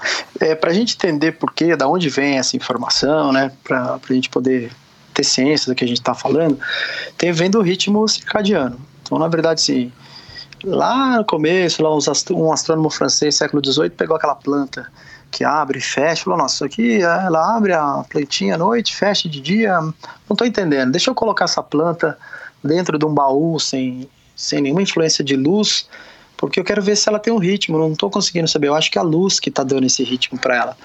E aí ele percebeu que mesmo dentro do baú ela abria e fechava. Ele falou, não, então dentro da gente a gente tem um ritmo de hormônios, é, que fazem com que o nosso corpo funcione dessa maneira. Então não, a explicação não é só o sol, existe um ritmo biológico e a gente vai entender quais são, qual a repercussão que esse ritmo tem na, na nossa vida. E quando a gente tem um ritmo circadiano estudado, a gente consegue entender algumas, algumas questões da, de performance também. Então, por exemplo, o ritmo biológico nosso conhecido como um dia de 24 horas também foi é, testado. Na verdade, quem que falou, nosso dia tem 24 horas? É, porque Júlio César, quem que foi que falou? E aí o, os estudos, na verdade, de um professor de Chicago, Kleitman, é, foi, foi muito legal o estudo, na verdade, que ele pegou o assistente dele, coitado, chamava Richard, Richardson, acho, falou, vamos ficar numa completa escuridão, vamos, eu e você, a gente a gente pega um período, a gente leva um laboratório junto. Ele foi lá nos Estados Unidos, no estado lá, acho que é Kentucky, Kentucky sim. Tinha uma caverna bem funda, sem nenhuma influência da luz. Falou: agora a gente já testou em animal, vamos ver a gente, vamos ficar a gente aqui. Ficaram 32 dias lá com água, comida e um laboratório, medindo temperatura. O trabalho dele era: vamos ver a influência da temperatura só com o ritmo hormonal. Esquece é, temperatura ambiente, luz, vamos ficar nós dois medindo lá e ver como que ela varia. E nessa experiência dele, ele, ele realmente viu que no ritmo não tem tanta, não é só a influência da luz, tem alterações endógenas acontecendo. Então, essa foi a primeira conclusão dele. Então a luz é, existe, é importante, mas existe coisa no meu ritmo lá de dentro da, da minha fisiologia que determina é, um ciclo. E ele falou: e quanto tempo dura esse ciclo? É 24 horas mesmo, como está no relógio aqui, desde lá de, de na linha de como que chama lá perto de Londres, lá, que, que é o Marco Greenwich, Zero. Greenwich. É, desde lá, é 24 horas, igual eles falam mesmo. Como que é esse negócio? Quanto tempo dura esse ritmo nosso? Na verdade, os dois fizeram essa, essa, essa marcação através do ritmo de temperatura e viu que o ciclo deles, na verdade, mudou um pouquinho. Era 24 horas e alguma coisa a mais. Como um era mais velho que o outro, ficou diferente. Então, o dia, na verdade, não é 24 horas, é 24 horas e alguns minutos. As pistas externas nossas mostram, é, ajudam a gente a corrigir e a gente ficar com um ritmo aí parecido de 24 horas. Então, quando tem uma pista externa, comida, luz, atividade social, aí corrige esse ritmo. E por que, que é importante saber desse ritmo? Porque todo o nosso treinamento está tá baseado na nossa temperatura. A temperatura nossa é a influência de, do que vai acontecer com o nosso desempenho.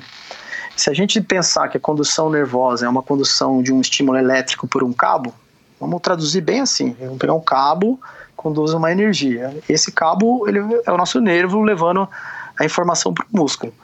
Quanto mais quente tiver, eu tenho um aumento do meu rendimento, do meu desenvolvimento, desempenho psicomotor. Então, cada grau que a gente aumenta a temperatura, a gente em média vai mais ou menos a velocidade de 2,4 metros por segundo e cada grau faz a gente render mais. E quem controla essa temperatura, né? Já que você falou que é endógeno, é uma região lá do cérebro, chama hipotálamo. Lá dentro do cérebro tem um, um, um receptor que mede a nossa temperatura. É legal entender que essa temperatura é central. A gente não tem acesso a essa temperatura do hipotálamo.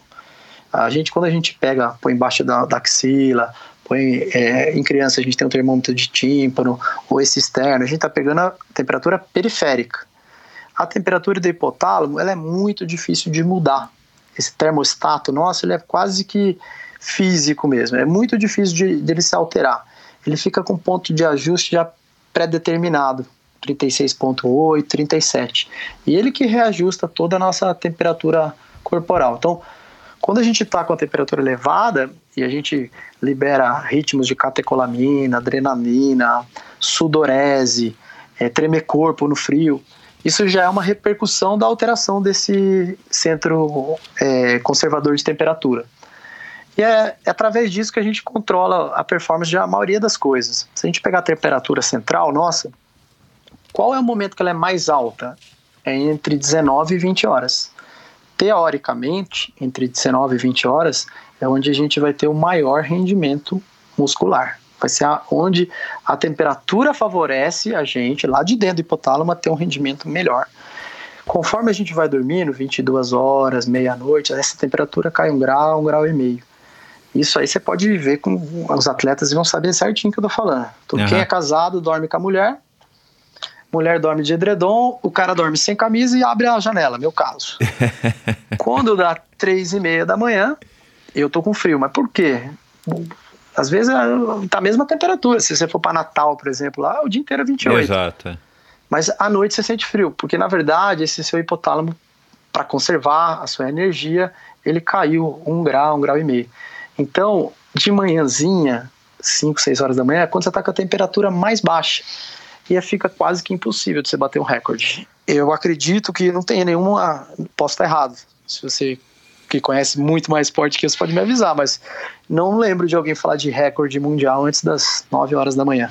Ah, eu acho pouquíssimo provável. Ah, né? ah. É. Até por conta da estrutura das competições e tudo mais. Agora, então, é, deixa, deixa eu só tirar aqui uma, uma curiosidade.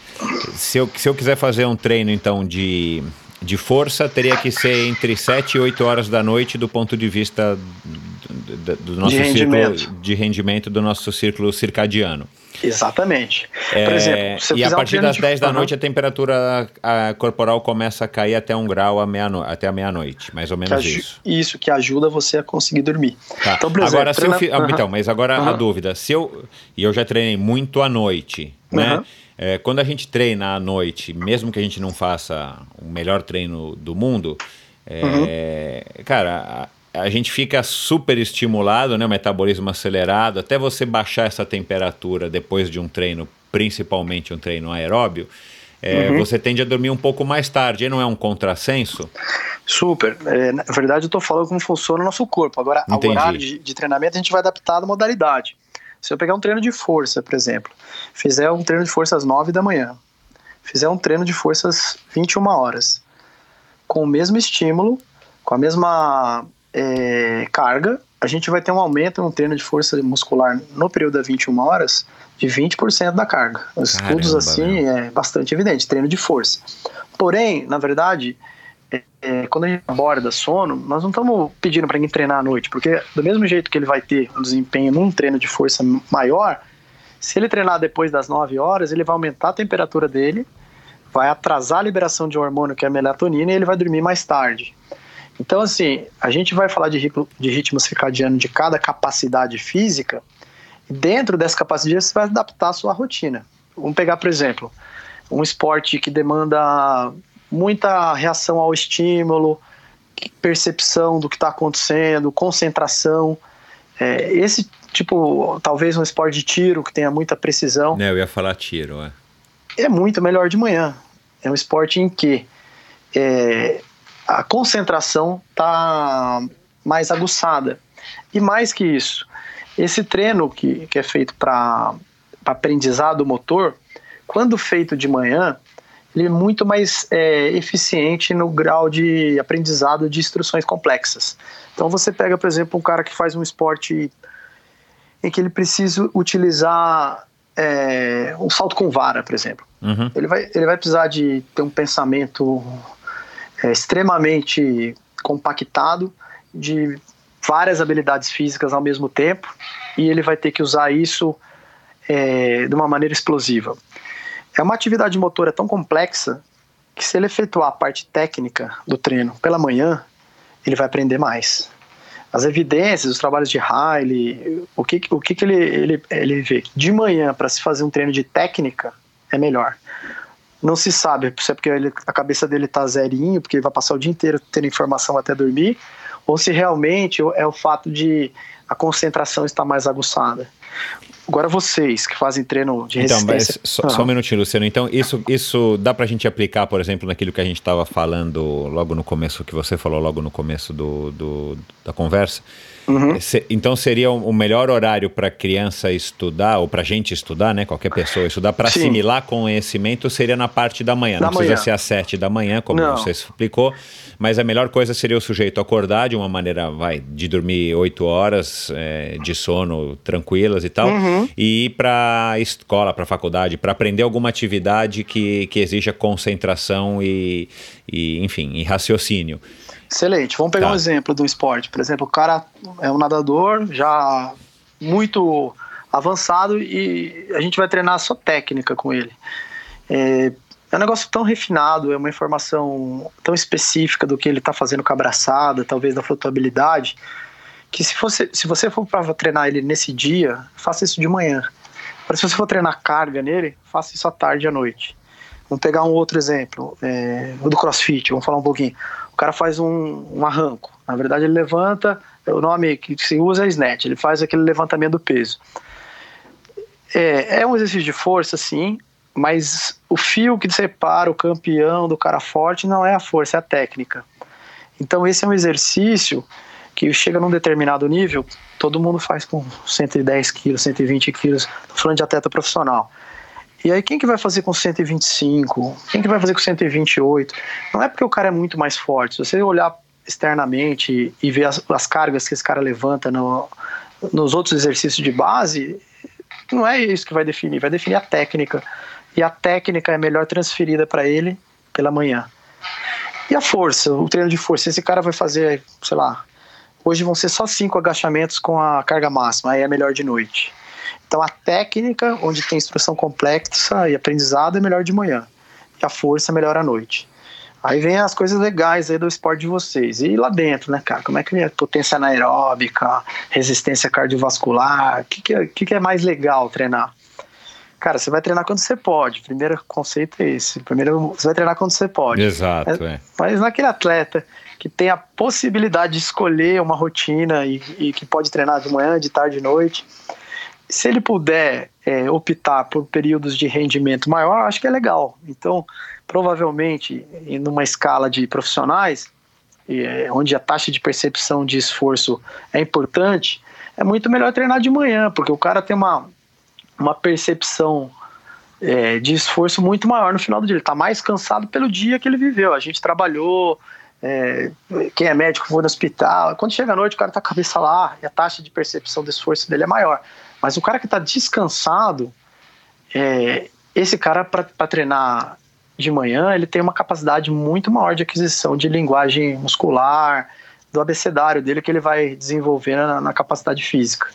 Diferente de treinamento anaeróbio, por exemplo, potência anaeróbia. É muito comum, o educador físico conhece um teste, você conhece também, chama o teste de Wingate. Uhum. Aquele que você faz a potência anaeróbia, você pode fazer ele em geral numa mesa, e aí 30 segundos vai lá na sua potência máxima.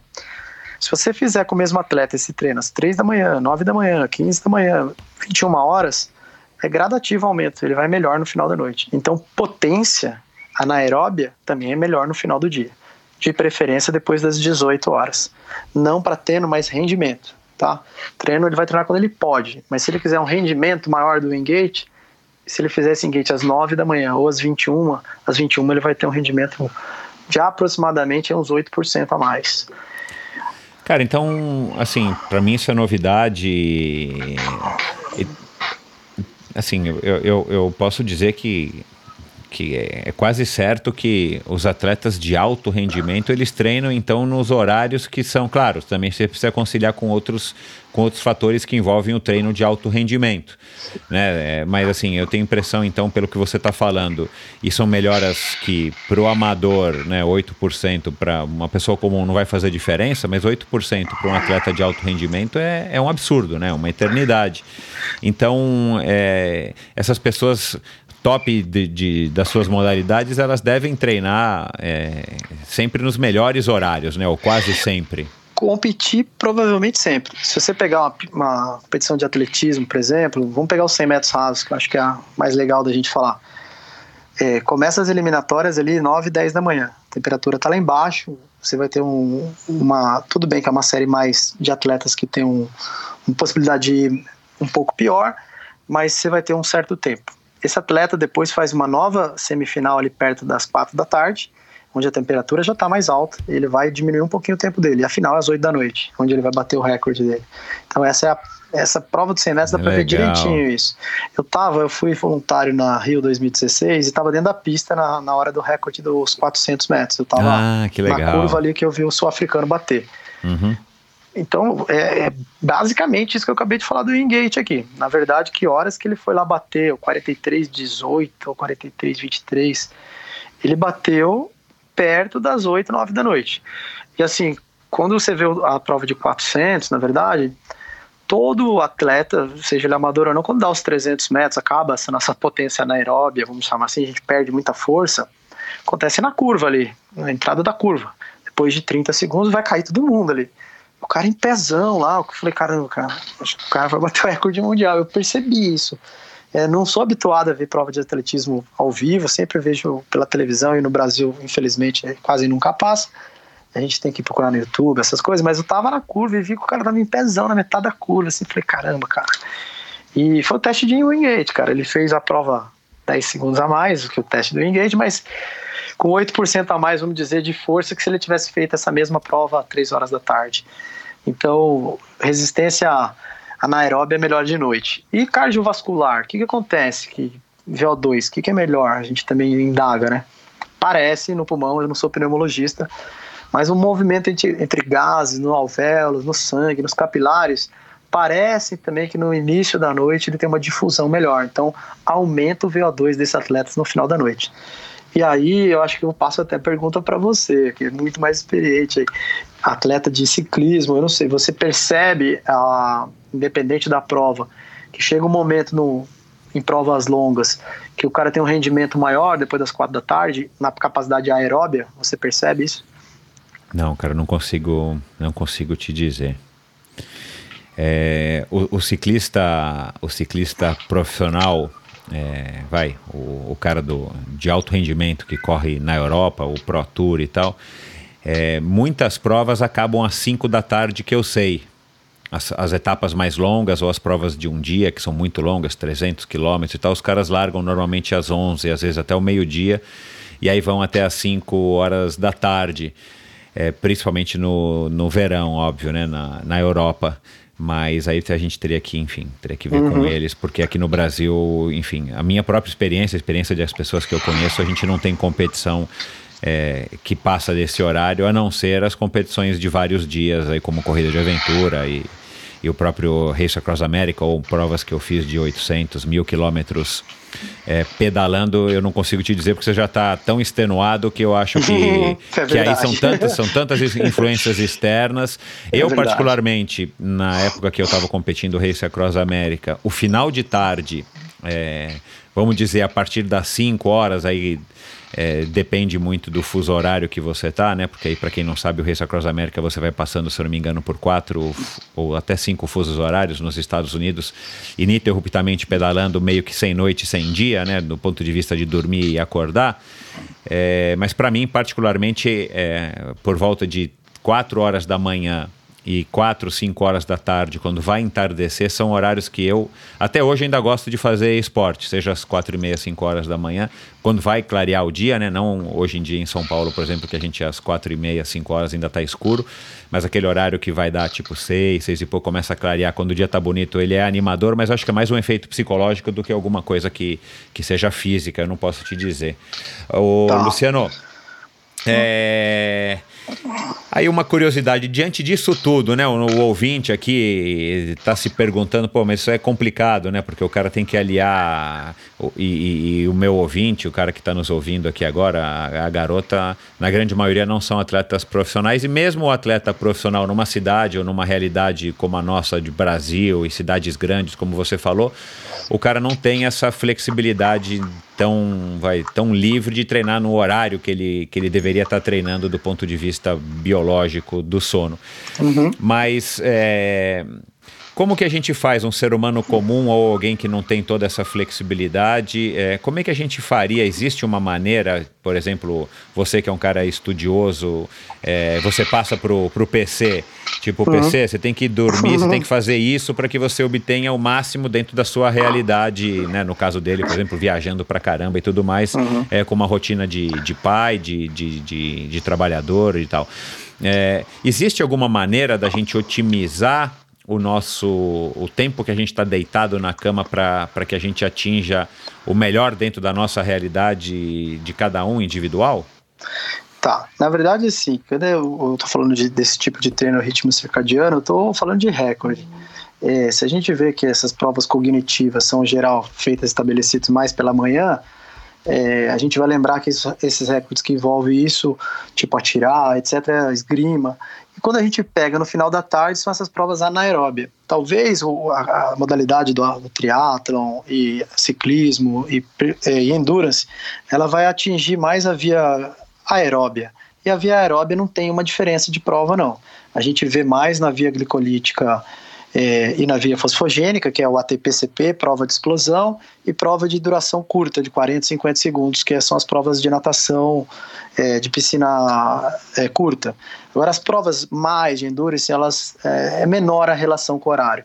O que eu acho que a gente é muito mais interessante, assim, é falar da que a gente pode fazer de higiene do sono e de exercício, uso de cafeína e cochilo, que para esse atleta que é o nosso atleta do dia a dia, acho que ele vai ter muito mais ganho do que saber exatamente qual horário que ele pode render mais. Por exemplo, é muito comum você pegar equipes é, de rugby que tem o dia inteiro de competição. E aí você vai lá na, na competição, em geral eles não têm uma estrutura muito grande, e você vê gente dormindo entre uma e outra prova. Aí você vai conversar com o atleta, eu já tive essa oportunidade, cara, não, eu tô dormindo aqui porque para mim eu já acordo bem melhor, na verdade. Então, se você orientar ele que às vezes a cochila, o cochilo para ele, essa inércia que o sono vai dar para ele no começo do jogo vai ser pior que é, dele continuar cansado, vale muito mais do que falar para ele que o treino de força é melhor à noite. Então esse tipo de abordagem prática, eu acho que é super útil para a rotina do atleta. Se eu pegar, por exemplo, um, um atleta que do dia a dia nosso que chega no consultório, a gente vai ver o, o nível de estimulante que ele usa. Estou falando de coisa normal, de cafeína. É, ele usa cafeína de uma maneira que ele acha que é para ele ficar mais alerta, e na verdade ele está tapando a fadiga. Quando eu comecei a aula, eu falei que, a, que o alerta é, ele vai acumulando uma substância que chama adenosina e essa pressão dessa substância deixa você fadigado e com sono. O que cafeína faz quando eu tomo cafeína? Cafeína ela entra naquele receptor da adenosina e ela bloqueia e o cara fica mais alerta. Só que passa um tempo, a meia-vida da cafeína é de 4, 5 horas, ela passa o efeito dela e o cara fica mais fadigado. Então, ensinar esse atleta a usar cafeína só pelo período da manhã. Na verdade, é, até as 6 horas da tarde é válido, depois ele não pode usar mais. Qualquer outra substância, como pseudoefedrina, anfetamina, até nicotina, cigarro, vai atrapalhar muito a vida desse atleta. Então, fazer uma prevenção quanto a isso vai ajudá-lo. Anabolizantes, né, é, remédios esteroides, esses remédios eles competem com algumas é, liberações nossas, principalmente de cortisol, principalmente de melatonina, que acaba com a qualidade de sono. Então o cara possa estar tá fazendo um, um, ganho maior no treino de força, mas o que ele perde no sono vai tirar o tempo que ele queria estar naquele dia na prova. Inibidor de apetite, a gente usa é, no dia a dia, a gente vê a pessoa usando para perder peso, para outro sentido. Mas é uma droga potentíssima, usar cibutramina, ela atrapalha demais a rotina do sono da pessoa. Algumas vezes a pessoa começa a dormir menos. E aí fala, poxa, será que é porque eu tô dormindo menos que eu tô emagrecendo? Não tô ficando mais tempo em alerta? Não, na verdade, quando você dorme menos, é, lá na, na, cabeça da gente, lá no córtex pré-frontal, tem uma, uma área que responde pela nossa o que fazer, pela nossa vontade de fazer as coisas. E quando a gente dorme menos, a gente acaba escolhendo os alimentos errados. A gente escolhe aqueles alimentos mais calóricos, os que tem índice de glicemia muito ah, alto. É, foi isso que eu ouvi, isso aí. É, então o que, que acontece, na verdade? Quando a gente dorme menos, aumenta a obesidade, sim, porque a gente está alterando dois hormônios, leptina e grelina. Um é saciedade, já comeu o suficiente, que é leptina, e o outro é fome, que é grelina. Mexe com os dois, cara, a sua vida vira um desastre. Você começa a ganhar muito peso e em função de, de usar um remédio errado ou, ou de estar tá dormindo menos, que é o pior de todos, né? Porque na cabeça do leigo, pô, se eu dormir menos, eu vou ficar mais tempo acordado, vou queimar mais energia e devo emagrecer. Na verdade, não. É um julgamento totalmente errado. Esse córtex pré-frontal, ele muda o que você vai comer. Tem uma, uma pesquisadora, Van Coulter, ela é da Suécia, eu acredito. Ela fez estudo durante 30 anos nisso aí.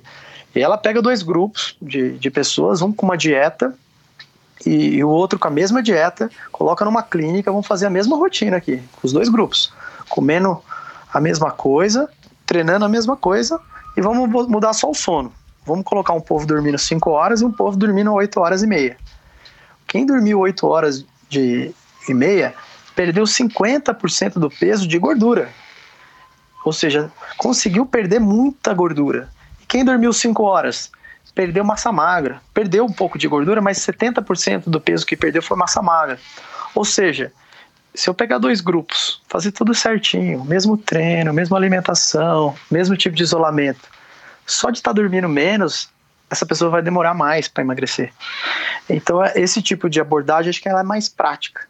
Que mais que a gente pode pensar, né? Vamos lá, vamos pegar um, um atleta hoje em dia que quer fazer. É, cada dia ele, ele quer render mais no esporte. Então, estabelecer um horário para dormir. Já começa por aí não dá para você escolher um horário para você acordar. Você vai conseguir com o seu relógio biológico estabelecer isso sem querer. Se você dormir todo dia no mesmo horário, você vai acordar num horário bem parecido. Agora, para dormir, você precisa estabelecer um horário. Então, eu quero ser um atleta de um nível maior do que eu sou hoje, dormindo melhor. Então, você escolhe um horário para dormir. É 21, é 21 e 30. Vai para o quarto com total ausência de luz. Se for possível tirar a luz de cima da, da, do quarto, deixar só o abajur numa luz fraca, melhor ainda. Organize, pense na sua agenda do dia seguinte. Ó, vou treinar tal horas, vou fazer isso, vou passar no banco, vou levar a criança. Pensou, acabou. Para esse pensamento não ficar repetitivo. Tem gente, os mais ansiosos, que a gente até no consultório fala: ó, cara, escreve no papel tudo que você vai fazer, o boleto você vai pagar, a hora que você tem que chegar em tal lugar amassa o que você falou e joga no lixo. Acabou. Talvez isso, isso é um mecanismo que ajuda a pessoa a parar de pensar repetitivamente. Desliga o celular. Quem puder desligar o celular para não tocar, se não tiver de plantão, por N motivos, seria melhor. Outra coisa, de manhã não, não rola colocar o, o telefone com aquele alarme Eu, eu lembro quando eu estudava, eu fazia isso. Eu botava na Jovem Pan, vambora, vambora. Toda hora apertava. Não, não existe isso, cara. Bota um alarme. Se você é inseguro muito, você bota um alarme longe da cama, tocou, levanta. Isso vai te ajudar a ter uma rotina muito mais é, saudável. Deixar esse quarto num ambiente entre 18 e 24 graus. É, e compra um edredom para mulher. Mas é, o ideal é entre 18 e 24 graus. Você deu esse exemplo da mulher, pera só um minutinho, mas é porque as mulheres têm uma outra temperatura corporal, não é isso? Na verdade, se aproxima muito. Talvez elas tenham, é, através da liberação hormonal diferenciada e o ciclo menstrual, uma, uma sazonalidade diferente de temperatura. Mas é, na biologia que a gente vê é que a temperatura do hipotálamo dos dois é muito parecida. Eu não sei, ah, mas tá. é, é, talvez a TPM influência, não sei te responder isso realmente. Tá.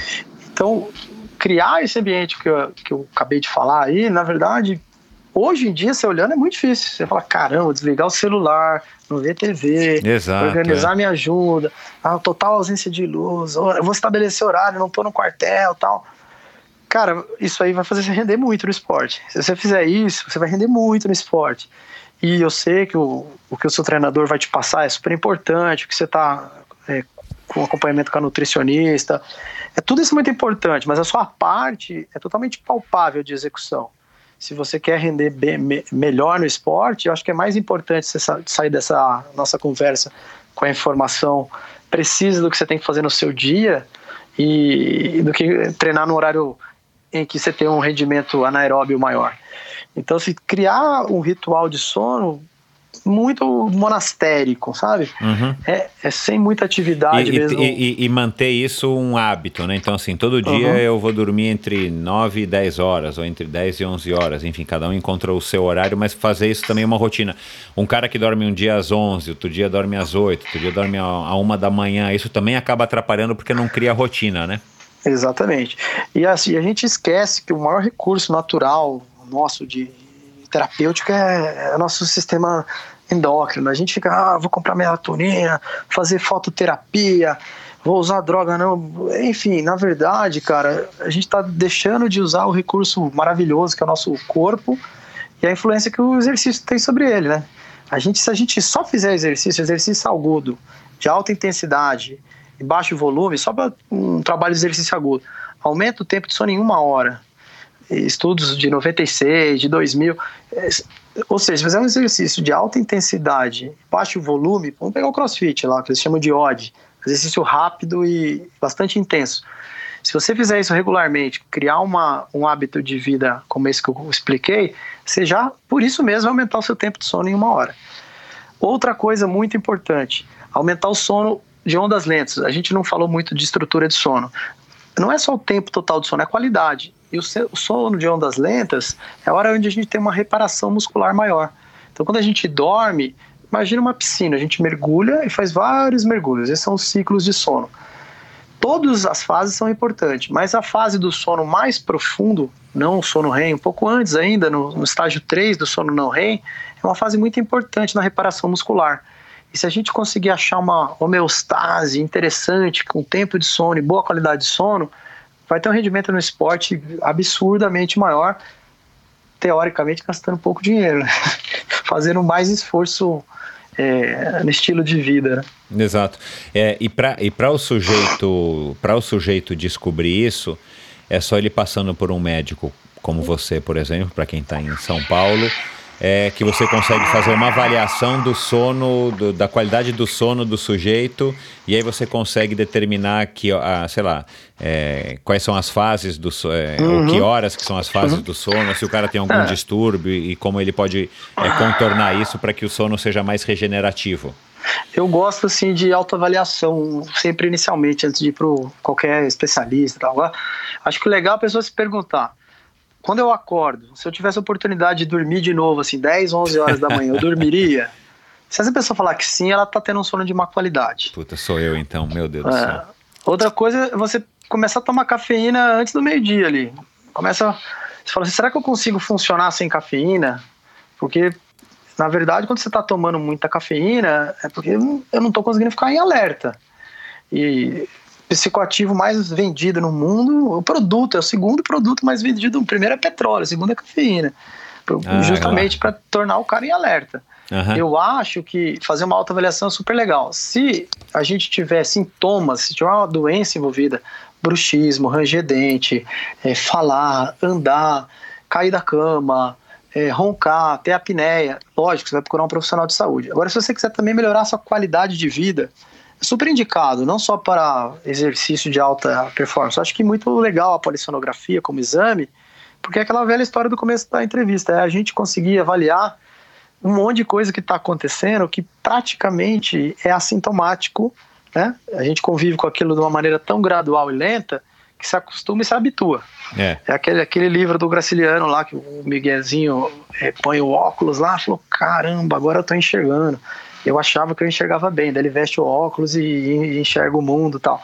Na verdade, a crítica nossa em relação ao nosso sono é muito pobre, porque a gente despreza o nosso sono. A gente é de uma cultura que o legal é trabalhar de noite, ficar Exato, acordado, é, render é. mais. Isso, tá rendendo muito erradamente. Aliás, né? aliás, você conversa ou você ouve ou você lê é, entrevistas e notícias e matérias com, com pessoas bem-sucedidas, acho que nove em cada dez vão falar, não, eu durmo pouco porque né, eu preciso render, É eu verdade. preciso trabalhar, eu preciso ganhar dinheiro, eu preciso faturar.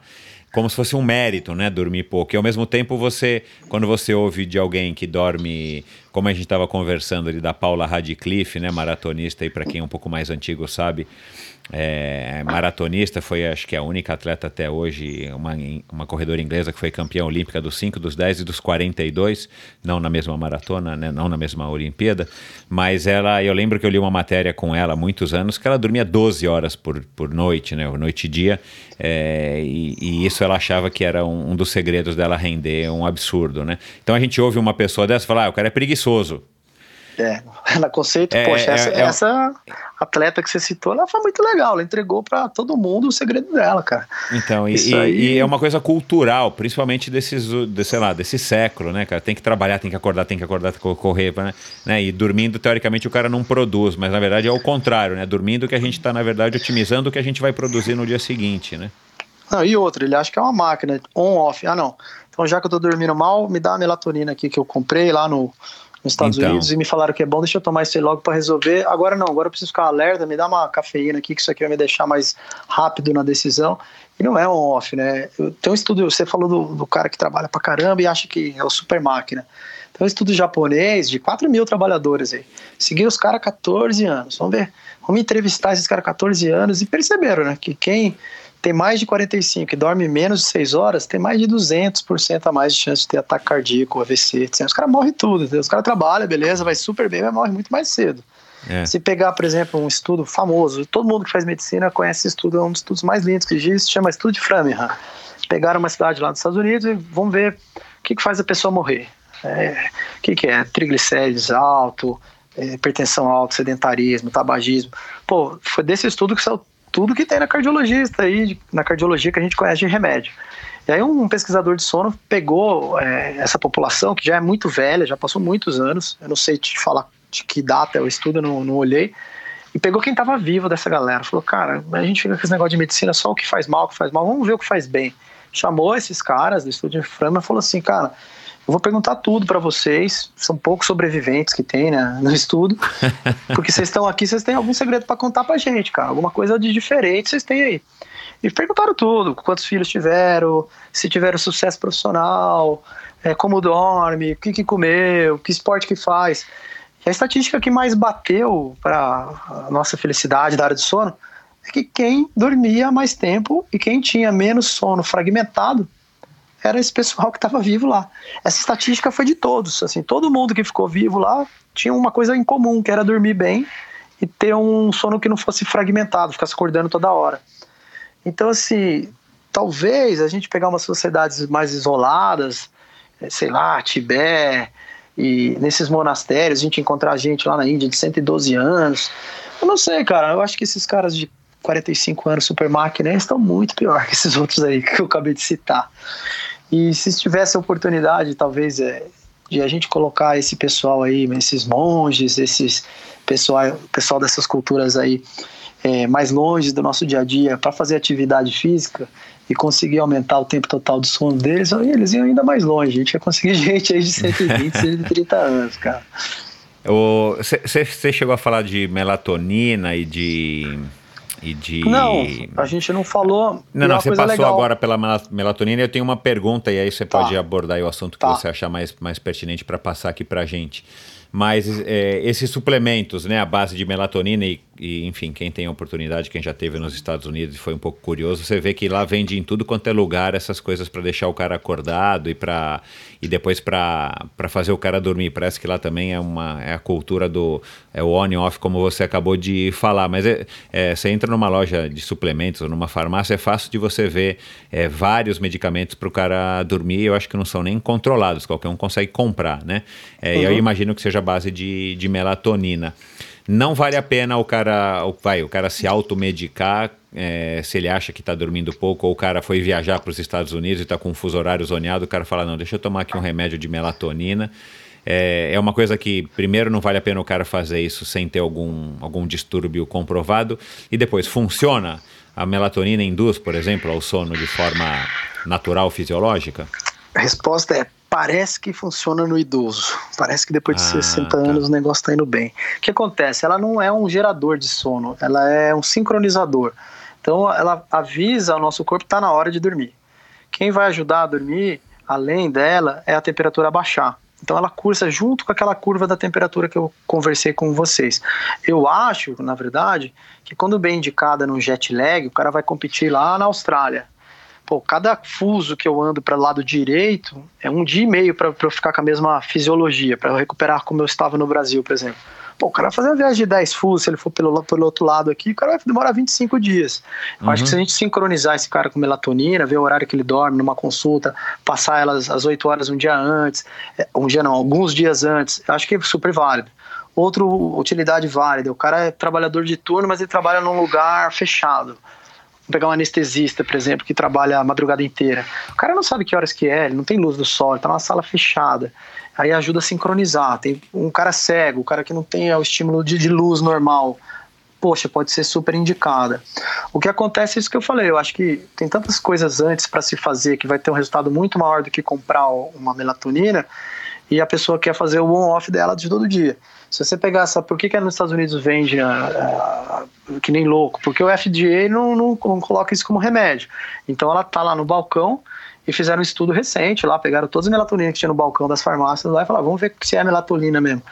Cara, a dose ah, mudava. Ainda tem isso. É. é, a dose mudava de menos 83% do que falava a 500% a mais. Ou seja, Caraca, é uma bagunça. Meu. E o que, que acontece? Por que o cara dorme bem? A gente não pode esquecer que o maior fator que existe de toda a farmacologia é o efeito placebo.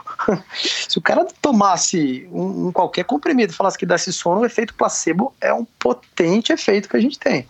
É. Então, eu vejo a melatonina como um uso abusivo. Eu acho que é, a gente tem tanta coisa para corrigir numa, numa rotina de sono e a pessoa não quer fazer, mas está claro que é isso que ela tem que fazer, que é diminuir a luz ou parar de assistir NBA a uma e meia da manhã, mas é, usar a melatonina como um off não acho legal. Agora, com indicações é, bem delimitadas, pode ajudar sim. Tá. Acho que... É, uma outra curiosidade, Luciano, é, e eu já tive, enfim, até pessoas próximas que, enfim, se acidentaram, sofreram um acidente de bicicleta e tal. E, e, um dos casos, um amigo meu lá em Fortaleza, ele teve um acidente feio, abriu a, a, a bacia e tal, foi, foi atropelado por um. Atropelado não, né? Foi. É, um carro bateu nele, ele voou longe.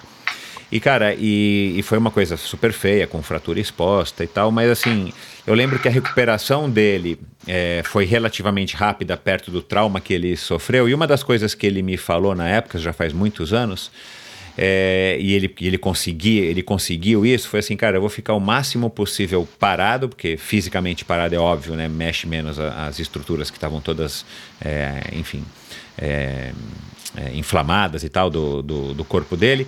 Mas é, eu acho que tem a ver também, eu, essa é a minha dúvida, né? Eu queria saber se tem a ver também com o sono. Por exemplo, é, em algumas doenças graves e tal, os médicos induzem ao coma e tal. Tem alguma coisa a ver que dormindo é, por mais que seja um, um, uma, uma dormida, um sono induzido, a gente consegue regenerar melhor, por exemplo, aí vamos falar do mundo normal aqui de quem está nos ouvindo. O cara tem uma lesão, uma lesão na coxa, uma lesão num bíceps, uma lesão, sei lá.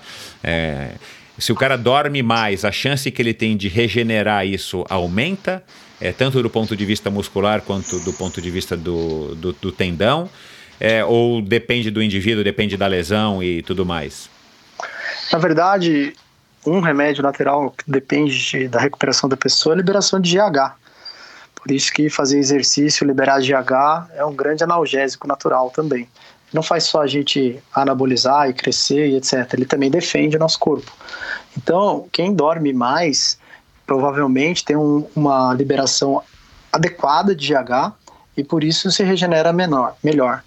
Em relação a doenças infecciosas, por exemplo, quando a gente dorme menos, a gente perde algumas células que ajudam a gente nas defesas naturais, algumas células que combatem a infecção. Então, o sistema imune depende muito do tempo de sono. Então, uma pessoa que fica em repouso, ela vai ter esse sistema imune mais ativado e vai sarar, vamos chamar melhor.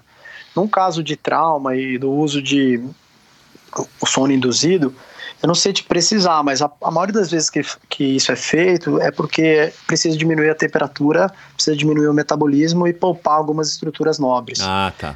Tá, tá mas é, em geral, o que, se, o que se vê é que se monitorizar a temperatura dessas pessoas em sono, se eles tiverem mais tempo dormindo, eles vão ter uma temperatura um pouquinho menor e ajuda com isso. É, antigamente já, já se, isso era perceptível, então esses dias eu vi um filme do Leonardo DiCaprio que um urso ataca ele. Muito legal. Isso, é muito legal. É. E o cara ficou totalmente ferido, deitado lá. E depois ele levantou e voltou a viver. Na verdade, que ele ficou ali, cara. Ele ficou num lugar super gelado. Ele fez uma vasoconstrição de estar tá com as costas no chão naquela temperatura lá. Não sei se era norte dos Estados Unidos ou Canadá. Já tá uns menos 20. Ele não morreu de hipotermia, mas ele ficou numa latência ali. Ele teve, deve ter tido um sono muito profundo, ele deve ter tido uma vasoconstrição muito extensa e preservou os dois órgãos-chave, aí, rim e cérebro. E quando aquele efeito, quando aquela temperatura aumentou, ele despertou, oh, ele conseguiu... Desculpa, Luciano, rim e cérebro? É, na verdade, quando a gente faz uma vasoconstrição, ponta do dedo, é, face, pele, é para que essa circulação não venha para essa região e para esse sangue ficar nos órgãos mais importantes cabeça, coração, rins. Ah, tá. é. Então essa vasoconstrição, tá. uhum. quando o cara sobe uma montanha menos 40, ela existe para quê? Para que esse sangue fique mais quente e com mais volume nesses órgãos nobres. Então, provavelmente foi isso que aconteceu ali. Ele deve ter tido um sono bastante, pensando no sistema imune aqui, bastante importante. E dá para isso aí vai longe essa discussão, porque quando fala de sistema imune, fala de tumor. A gente sabe que tem umas células que a gente chama de natural killers. A gente tem uma, algumas células nossas que existem para salvar a gente de anormalidades. Então, se uma célula nasce é, de uma maneira errônea e ela precisa morrer porque senão ela vai crescer, sei lá, e vai dominar o espaço lá de outras células, a gente tem essas células é, natural killers nossas que vão lá e vão matar essas células, fazem um, um trauma nessa célula, jogam uma proteína lá e matam ela. E quando a gente não dorme, tem estudos que com menos de 4 horas de sono a gente elimina perto de 70% das natural killers. Ou seja, imagine isso ao longo dos anos. A pessoa que, tipo, trabalha na noite, mas arruma um emprego de dia também, aí dorme ali na hora que dá e vive 20 anos fazendo isso. A prevalência de câncer nessa pessoa é muito maior, né? A gente pega profissionais que.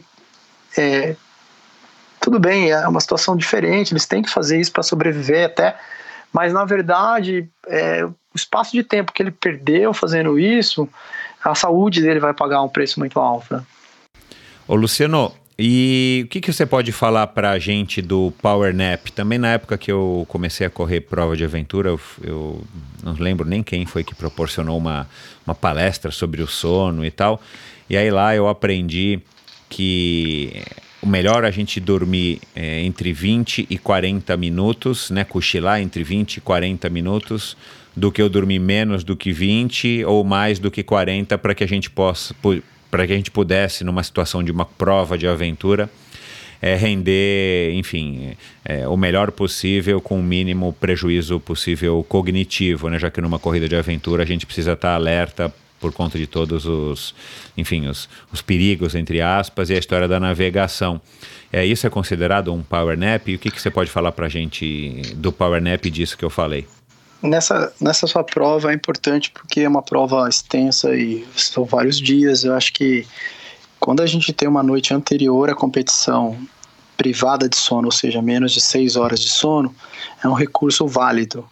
Se você faz uma prova como as que você citou, é, o importante é você ter um, cochilo aí entre 30 e 40 minutos, mas não um cochilo que logo imediatamente você vai fazer uma atividade motora complexa.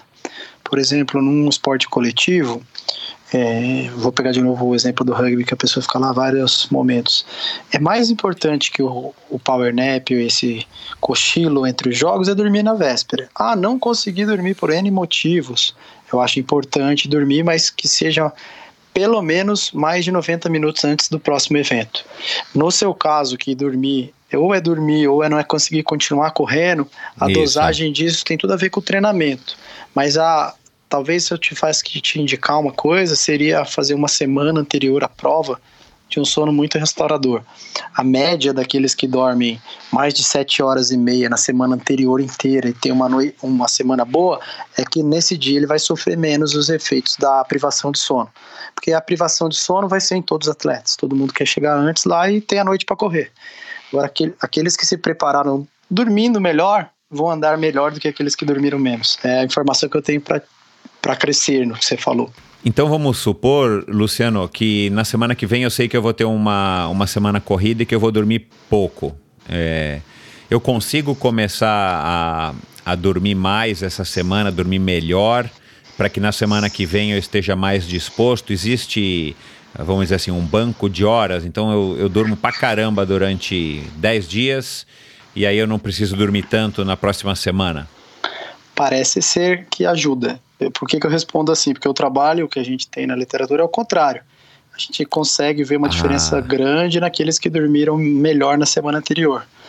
Então, assim, pressupõe-se que se eu conseguir estabelecer uma rotina muito boa na semana anterior, eu vou ser melhor do que o meu colega que não conseguiu fazer isso, porque lá no dia os dois vão sofrer o efeito da privação do sono, entendeu? Uhum. Então, na verdade, o que a gente percebe é que quem dormiu mal na noite anterior, independente do, do cochilo, ele vai render menos. O que vai render mais é aquele que conseguiu dormir melhor na noite anterior. Claro que numa prova de endurance que você vai ter que correr de noite, não dá para parar quase nada, é, tanto faz, todo mundo vai sentir essa inércia do sono. Como funciona isso? Na verdade, igual eu falei da, do nosso eletroencefalograma que a gente tem um micro despertar, uma aceleração das ondas, é quase que se eu acordasse, uma superficialização do sono. Eu também tenho um microsono. Eu, na verdade, durante poucos segundos nas ondas do meu eletroencefalograma, eu estou dormindo e aí eu fico mais lento nas decisões, que no esporte é catástrofe. Então, quem dorme bem na noite anterior vai ter menos microsono nesse dia porque todo mundo que dormir mal ali, e não tem jeito mesmo, vai ter esse, esse período de microsono. Então, acho que a melhor coisa é fazer uma boa higiene do sono na, na semana anterior. E tipo essa assim, higiene não... do sono, eu até anotei aqui para te perguntar, acabei esquecendo, significa o quê? Pro, vamos explicar aqui para mim e para ah, todo mundo que está ouvindo. É bom, é legal que a gente vai reforçar, são aquelas orientações lá desde o início não ficar com o celular, ah, sim, tá. estabelecer um horário para dormir, não ter luz no quarto, é, deixar o alarme longe da cama, tocou, acordou, tomar uma breve hidratação, né? E não fazer uso de qualquer tipo de substância estimulante ah, tá. depois das 18 horas da noite. Ah, não, tá certo, entendi. É, faz alguns episódios eu recebi a Adriana Silva, nossa, uma das melhores maratonistas que a gente tem aqui no, no Brasil inclusive duas vezes olímpica e está tentando aí se classificar para o ano que vem, ela foi categórica, ela é ansiosa e ela foi categórica. Ainda hoje, depois de, sei lá, uma carreira de mais de 20 anos, ela ainda tem dificuldade ou dorme mal na véspera de uma competição importante. Com certeza isso está afetando o rendimento dela. Ela, ela teria que, de alguma maneira, corrigir isso. Em absoluto. Eu acho que isso aí é, prejudica muito, na verdade, ela, porque todos os dias ela tem um rendimento, o dia que ela quer ter o melhor rendimento é o dia que ela dorme pior. É, ela precisa procurar um profissional. Para mim, se ela quiser vir aqui dela felizona de graça, o dia que ela quiser, vai ser uma honra, mas acho que ela precisa procurar um profissional para ontem, porque existe um mecanismo de tratar isso, seja através de terapia, de psicologia e até medicação, se for o caso, mas é uma coisa que ela precisa resolver. É, os trabalhos mostram, na verdade, que a noite da véspera é fundamental. Tem estudos fazendo comparação. Eu vou citar um aqui envolvendo corredor, um teste de exaustão, que fizeram uma noite anterior pior. Na verdade, quem, do, quem dorme menos que 7 horas e meia na noite anterior vai ter um prejuízo é, na performance aí evidente no estudo. Ele pegou, comparou 11 corredores de elite e fez assim: vamos ver quem dormiu menos 7 horas e meia e quem dormiu mais de, é, mais de 7 horas e meia e todos tinham o mesmo tempo. Então foi balanceado assim, mesma performance. Pegaram uma linha de performance e quem dormiu mal na noite anterior não conseguiu ir bem no outro dia, é evidente. Tem outros fatores envolvendo, o grau de excitação da pessoa no dia, a prova é, pode ser para uns diferente para outro, a temperatura do dia talvez favoreça outro, mas no geral acontece que quem tem a véspera que ela está tendo aí vai prejudicar demais a performance. Mais uma coisa para ela correr contra, mais uma coisa que ela tem que remar. Com certeza ela rema já isso faz tempo, vai superar, mas é legal se a gente conseguisse tratar isso. Acho que ela seria uma atleta ainda melhor. Legal. É, dá, dá para a gente mensurar, é, vai, vamos dizer aqui numa escala de 0 a 10, com tudo que se sabe hoje sobre o sono, é, se a gente está ainda muito na superfície, nos primeiros estágios, a gente, é, pelo menos, claro, né, dentro do que se sabe, a gente já tem um conhecimento bem adiantado com relação ao sono, de 0 a 10, sabe? dá para dizer isso? Em que estágio que a gente estaria? A gente está num estágio diferente do sono do animal, do sono do humano. Os estudos com animais, eles são estudos que levam o animal à exaustão, de privação de sono dias. É, em geral, são estudos em ratos e usam artifício para medir é, coisas que a gente só consegue através de, às vezes, o sacrifício do animal, uhum. outras coisas a, através de um, um dano irreversível para o animal. Então, os estudos em animais é, sobre reabilitação de medula, de é, pessoas que tiveram trauma de medula e sono, esses estudos que estão para animais, eles vão ser lá na frente talvez muito úteis no ser humano, mas no ser humano eh, os estudos não são muito são bem superficiais. A gente ainda está no início, a gente está no começo. É uma medicina, como eu disse no começo da entrevista, basicamente começou nos anos 80 aqui no, uhum. pra gente, eh, lá na pesquisa em 50, 53. Então a gente está gatinhando. Vamos colocar aí dois para o sono do humano e nos animais a gente pode colocar quatro, cinco. Entendi. No mamífero também, porque réptil, ave é bem diferente também.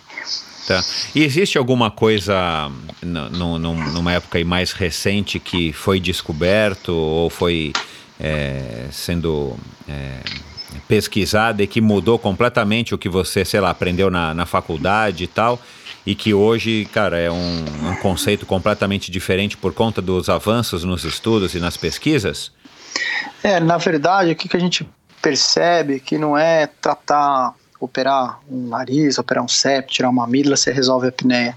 Na verdade, o que a gente antigamente fazia é achar um órgão-alvo e vamos tratar esse órgão, vamos corrigir que vai dar certo. Mas analisando o homem assim por fora, num sentido macro, é, eu acho que a boa execução hoje, por isso que eu prego bastante sobre a medicina do sono ser multidisciplinar, é você com, começar do zero com o paciente, é saber qual é a sociedade que ele está inserido, o que, que ele está trabalhando, como que é a, a, a, dinâmica da casa dele, qual que é o treino dele, por que, que ele, ele quer dormir bem se ele não faz exercício, bebe à noite e dorme tarde. Então, eu acho que hoje a gente entende esse paciente de um jeito e aquele procedimento que aquela, naquela época era curativo, hoje auxiliar. Então, eu recebo muito paciente consultório com queixas obstrutivas. Eu respiro mal pelo nariz, então por isso que eu corro mal tal.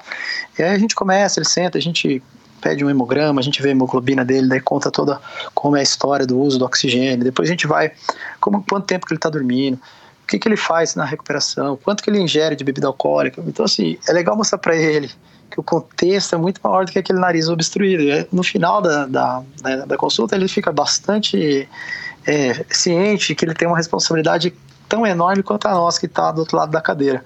Acho que isso mudou. Antigamente a gente ia muito por órgão-alvo e hoje a gente entende um contexto muito maior do que isso. E no futuro, assim, vamos pensar no futuro, no sono, né? Eu acho que o que vai aumentar muito é o controle disso, porque cada dia é um chega com um aplicativo diferente, uhum. que está medindo quantas horas dorme. Isso é super legal, mesmo que não seja tão aplicável assim, mas só de colocar a pessoa de frente com essa informação e de começar a quantificar uma coisa importante. E no futuro, talvez é, a gente consiga diminuir acidentes com capacetes, a gente consegue, vamos pensar, polissonografia são várias eletrodos na cabeça medindo as ondas cerebrais e quantificando o sono.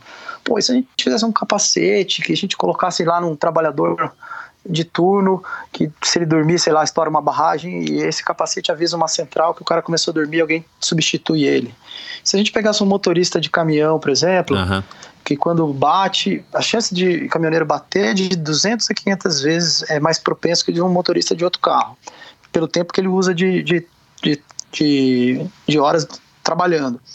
E quando ele bate, ele leva com ele consigo quatro a cinco vidas, a média. Poxa, uhum. então um acidente acaba com a vida de um monte de gente. Pensando em saúde pública, por que a gente não faz um teste com esses caminhoneiros assim? Sei lá, um teste de alerta lá na firma que ele tá, e aquele que tá privado de sono a gente tira do, do quadro e etc. Vai ser mais econômico para todo mundo. Se, se a questão for financeira, vai ser bem mais econômico além da questão da, da saúde que está acima de tudo isso, mas financeiramente para essa empresa vai ser muito mais barato tirar ele da escala nesse dia. Então eu acho que esse controle no futuro vai, vai ser bacana. E fundamentos, assim, coisas que possam interferir diretamente com o sono. Já tem uns grupos na Alemanha, eu já vi um, no congresso anterior, esse ano mesmo, que com uma estimulação cerebral de uma corrente contínua, quase que um pulso de som por fora da cabeça, conseguia sincronizar aquelas ondas do sono com esse barulho e conseguia mudar o sono da pessoa. Falei, caramba, vai que daqui a alguns anos. É a primeira a primeira forma da gente influir externamente numa onda cerebral é, com o paciente dormindo, mas eu mudo ele de um sono superficial mais pesado. Com, Poxa, com um auxílio de, um, de uma frequência de, um, sonora. De uma frequência externa, externa, exatamente. É uma amplitude de ondas de som que tem a ver com as ondas de som do sono mais profundo. Então ela meio que casa e as coisas sincronizadas fazem ele ter um aumento do tempo de sono profundo.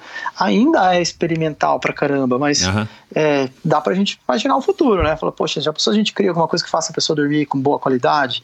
Eu recentemente fui a Munique Dormir também. menos, é, é, é. existe, por exemplo, essa, essa é, vamos dizer assim, esse essa prerrogativa ou essa possibilidade de um dia com o conhecimento, por exemplo, com essa técnica que você está falando e outras que a gente não sabe nem ainda que vão existir, de repente do sujeito conseguir dormir é, com essas técnicas três horas por, por noite ou três horas a cada 24 para ele render como se fosse um sono normal? Ou isso hoje, com o nosso conhecimento, fisiologicamente é impossível? Hoje é impossível, eu espero que seja para sempre. Eu acho que o período do sono aí é como a aula inteira é para falar que tem que dormir. Imagina que tomara eu que não chega nesse tipo, porque o prejuízo vai ser é um carro. Imagina um carro é, você exigindo 180 km por hora dele durante horas a fundo e depois você vai desligar o carro o que, que vai acontecer? A marcha dele não vai reduzir. Isso é, na, na nossa biologia, é, a gente tem um sistema que chama sistema simpático, nervoso simpático. Uhum. Quando você exige muito desse sistema nervoso simpático, luta ou fuga, você libera cortisol. O cortisol ele tem uma atividade é, nas artérias, ele faz uma, uma atuação que aumenta a pressão arterial. Aí, se você também ficou sem dormir, você não libera GH e o GH ajudava a proteger a caminhada do endotélio, que é como se fosse dentro do vaso um revestimento. Se eu não tenho mais essa camada que por não ter GH, eu tenho fraturas no vaso e forma placa de aterosclerose. Com aumento da pressão arterial, infarto mais. Então, dormir menos é muito prejudicial, mesmo que a gente consiga, é, sei lá, num futuro distante inventar uma coisa para dormir menos, até com uma ótima qualidade, eu acho que mesmo tempo para deixar essa máquina com uma homeostase legal é muito importante. Então, tomara que não inventem nada desse tipo, não. Porque tá a ideia vai longe, né? As sociedades é, aquele filme que a gente viu, é, Blade Runner, sociedades com gente escravizadas tal. É, para que que vai ficar acordado? Deve ser para trabalhar. Então, eu espero que a gente não chegue nisso não. E propriamente na medicina, estava falando, é, na medicina nossa do dia a dia, o tratamento de doenças como a apneia, por exemplo, eh, a gente, trata, a gente tratava isso como operando, vamos tirar o que está que, que tá acontecendo, que está obstruindo. Então, arrumava o nariz, tirava a amígdala, arrumava o palato. Aí, recentemente, eu fui também para ver o futuro em Munique. as pessoas estão instalando um grupo super sério, estão instalando uma espécie de eletrodo na, na língua, que é um músculo geneoglosso, a língua é enorme, e esse eletrodo ele vai por baixo do pescoço, por baixo da pele, faz um, um bolso embaixo da, do músculo e coloca um eletrodozinho e fica implantado o resto da vida. E a pessoa liga aquilo à noite e desliga. Aquilo lá mandou estímulo só para a parte do nervo é, que não é sensitiva, só para a parte motora, e aquilo faz a base da língua contrair. Realmente com a base contraída, a, a, ela não cai para trás e não tem apneia. Então, assim, pequenos recursos a gente vê aparecendo ao longo do tempo. Agora, isso para implantar tem que ter um follow-up enorme, 10, 20 anos. Mas a gente vê o avanço, é que o avanço, pelo menos invasivo, é um avanço muito lento. Então a gente. É, tudo que eu vejo dessas coisas muito futuristas eu acho muito legal, vou para aprender, mas é sempre com o pé ela bem lá atrás mesmo. Tá certo. Bom, cara, é, Quer fazer mais alguma consideração? Tem alguma coisa que você acha que a gente podia ter, ter abordado, que vale a pena você tocar antes da gente encerrar esse bate-papo? Não, eu acho que é legal, eu gosto do, do crossfit hoje em dia, eu gosto de falar do Greg Glassman, é um cara que pegou todo esse contexto de misturar as, as modalidades e fazer um, um treinamento legal. Eu não acho que seja um esporte, eu acho que seja um método de preparação física. Eu acho que é o melhor método que eu conheci como preparação física. O esporte eu entendo que é uma maestria na, na sua preparação física. E ele fala uma frase que eu gosto bastante. Ele fala que a diferença entre nossas necessidades e a de um atleta olímpico é quanto ao grau e não quanto ao tipo. O que quer dizer isso? Eu, você e um atleta olímpico, a gente tem a mesma necessidade. Na verdade, o grau que, eles, que, ele, que ele precisa que é maior. Então ele precisa agachar com 180 quilos para poder saltar 2,38 metros, mas você, a minha mãe, a quem, quem quer que seja também precisa agachar para poder cons conseguir dar uma volta no parque. Então ele fala que a nossa necessidade é igualzinha do atleta olímpico, só muda, na verdade, o grau disso. Isso é uma informação que é super legal porque tem tudo a ver com o sono, cara.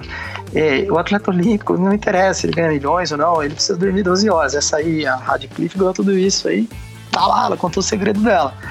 E você não vai ser um atleta legal, um atleta. Ou você poderia ser até um atleta melhor se você entendesse que você precisa dormir bastante. Eu acho que investir pelo menos uma vez na vida nisso, fazer um ano dormindo bem, é, vai te dar umas respostas muito legais que não precisa. É, você vai sentir na pele. Acho que é, o convite é mais ou menos esse. Bacana, cara.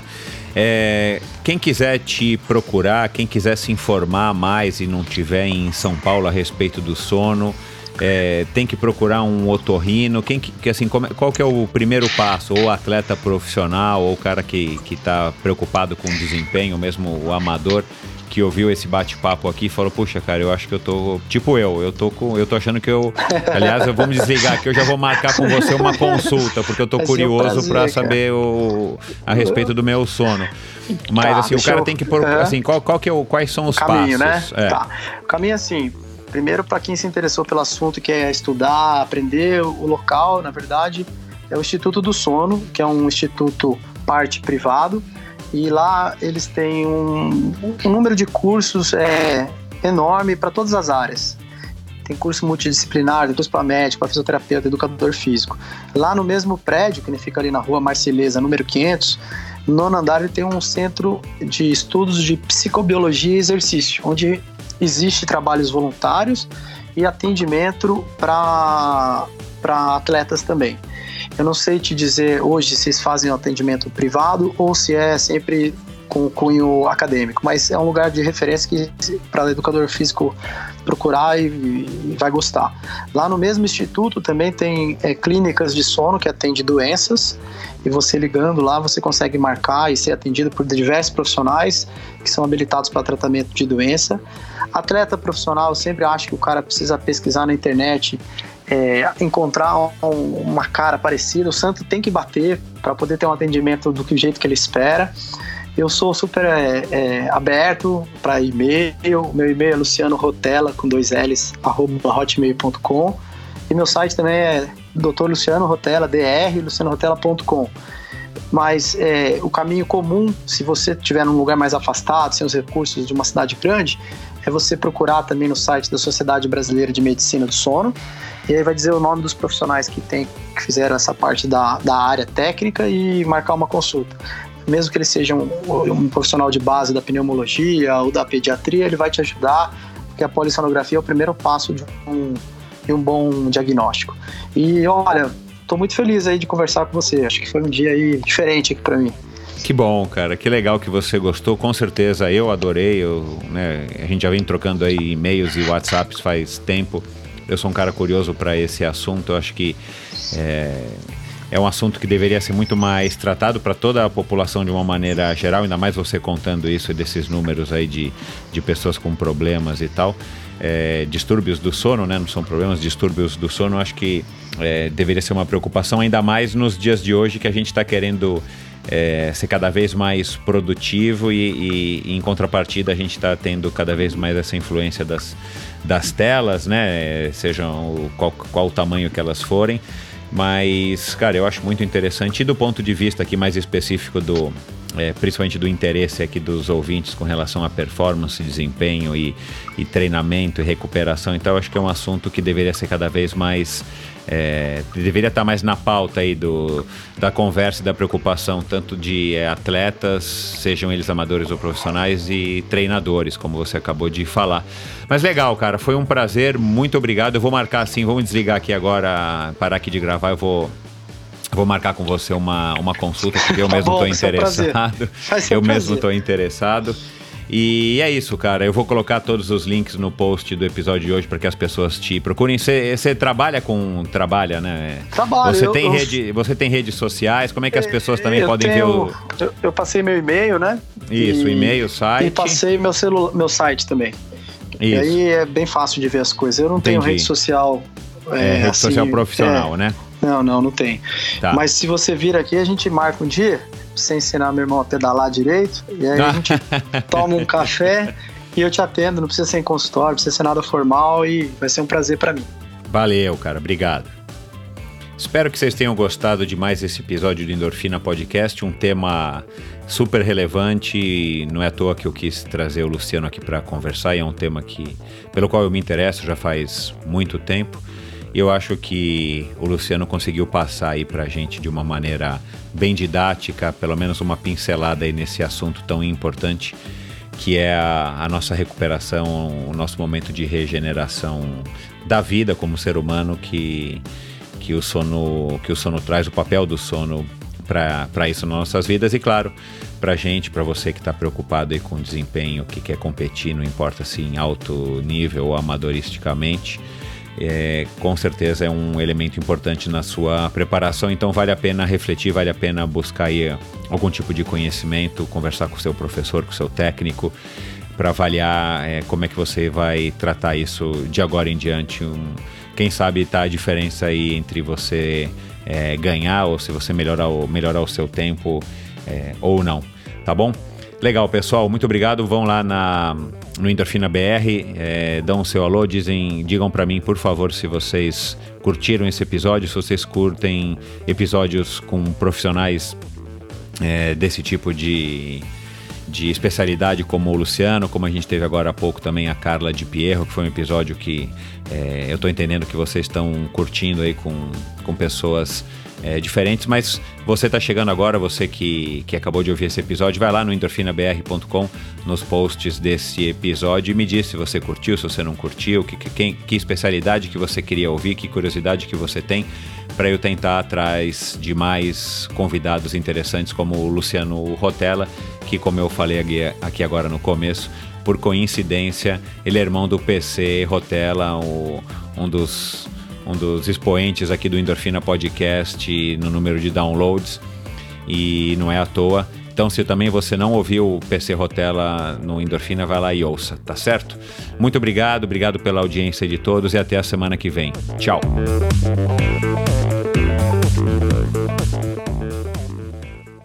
Este episódio foi um oferecimento de Bovem Energia. Você sabe como funciona o mercado de energia no Brasil? Você sabe que é possível comprar energia para sua empresa ou indústria? que você também pode escolher de quem comprar esta energia, o que pode gerar uma economia substancial no custo final da sua produção? Conheça então a Bovem Energia. A Bovem é uma comercializadora de energia que também presta serviços de gestão e migração. Assim como meus convidados, para a Bovem, energia é um assunto muito sério. Uma empresa sólida e confiável, com profissionais experientes e treinados para lhe oferecer agilidade no atendimento, robustez e competência na condução dos negócios. Saiba mais em bovem.com.br. B-O-V-E-N.com.br. De energia, a Bovem entende. Obrigado por ouvir esse episódio do Endorfina. Acesse o endorfinabr.com, vá no post do episódio de hoje para conhecer um pouco mais sobre o meu convidado e alguns assuntos abordados em nossa conversa. Lá você ainda encontra todos os episódios do Endorfina e uma galeria de fotos da história do triatlon brasileiro. Se você curtiu, colabore assinando Endorfina na iTunes Store ou Spotify e compartilhando com seus amigos. Lembre-se de enviar suas sugestões, críticas e comentários através do perfil Endorfina BR no Instagram ou através do Endorfina com Michel Bogli no Facebook. Um abraço e até a semana que vem.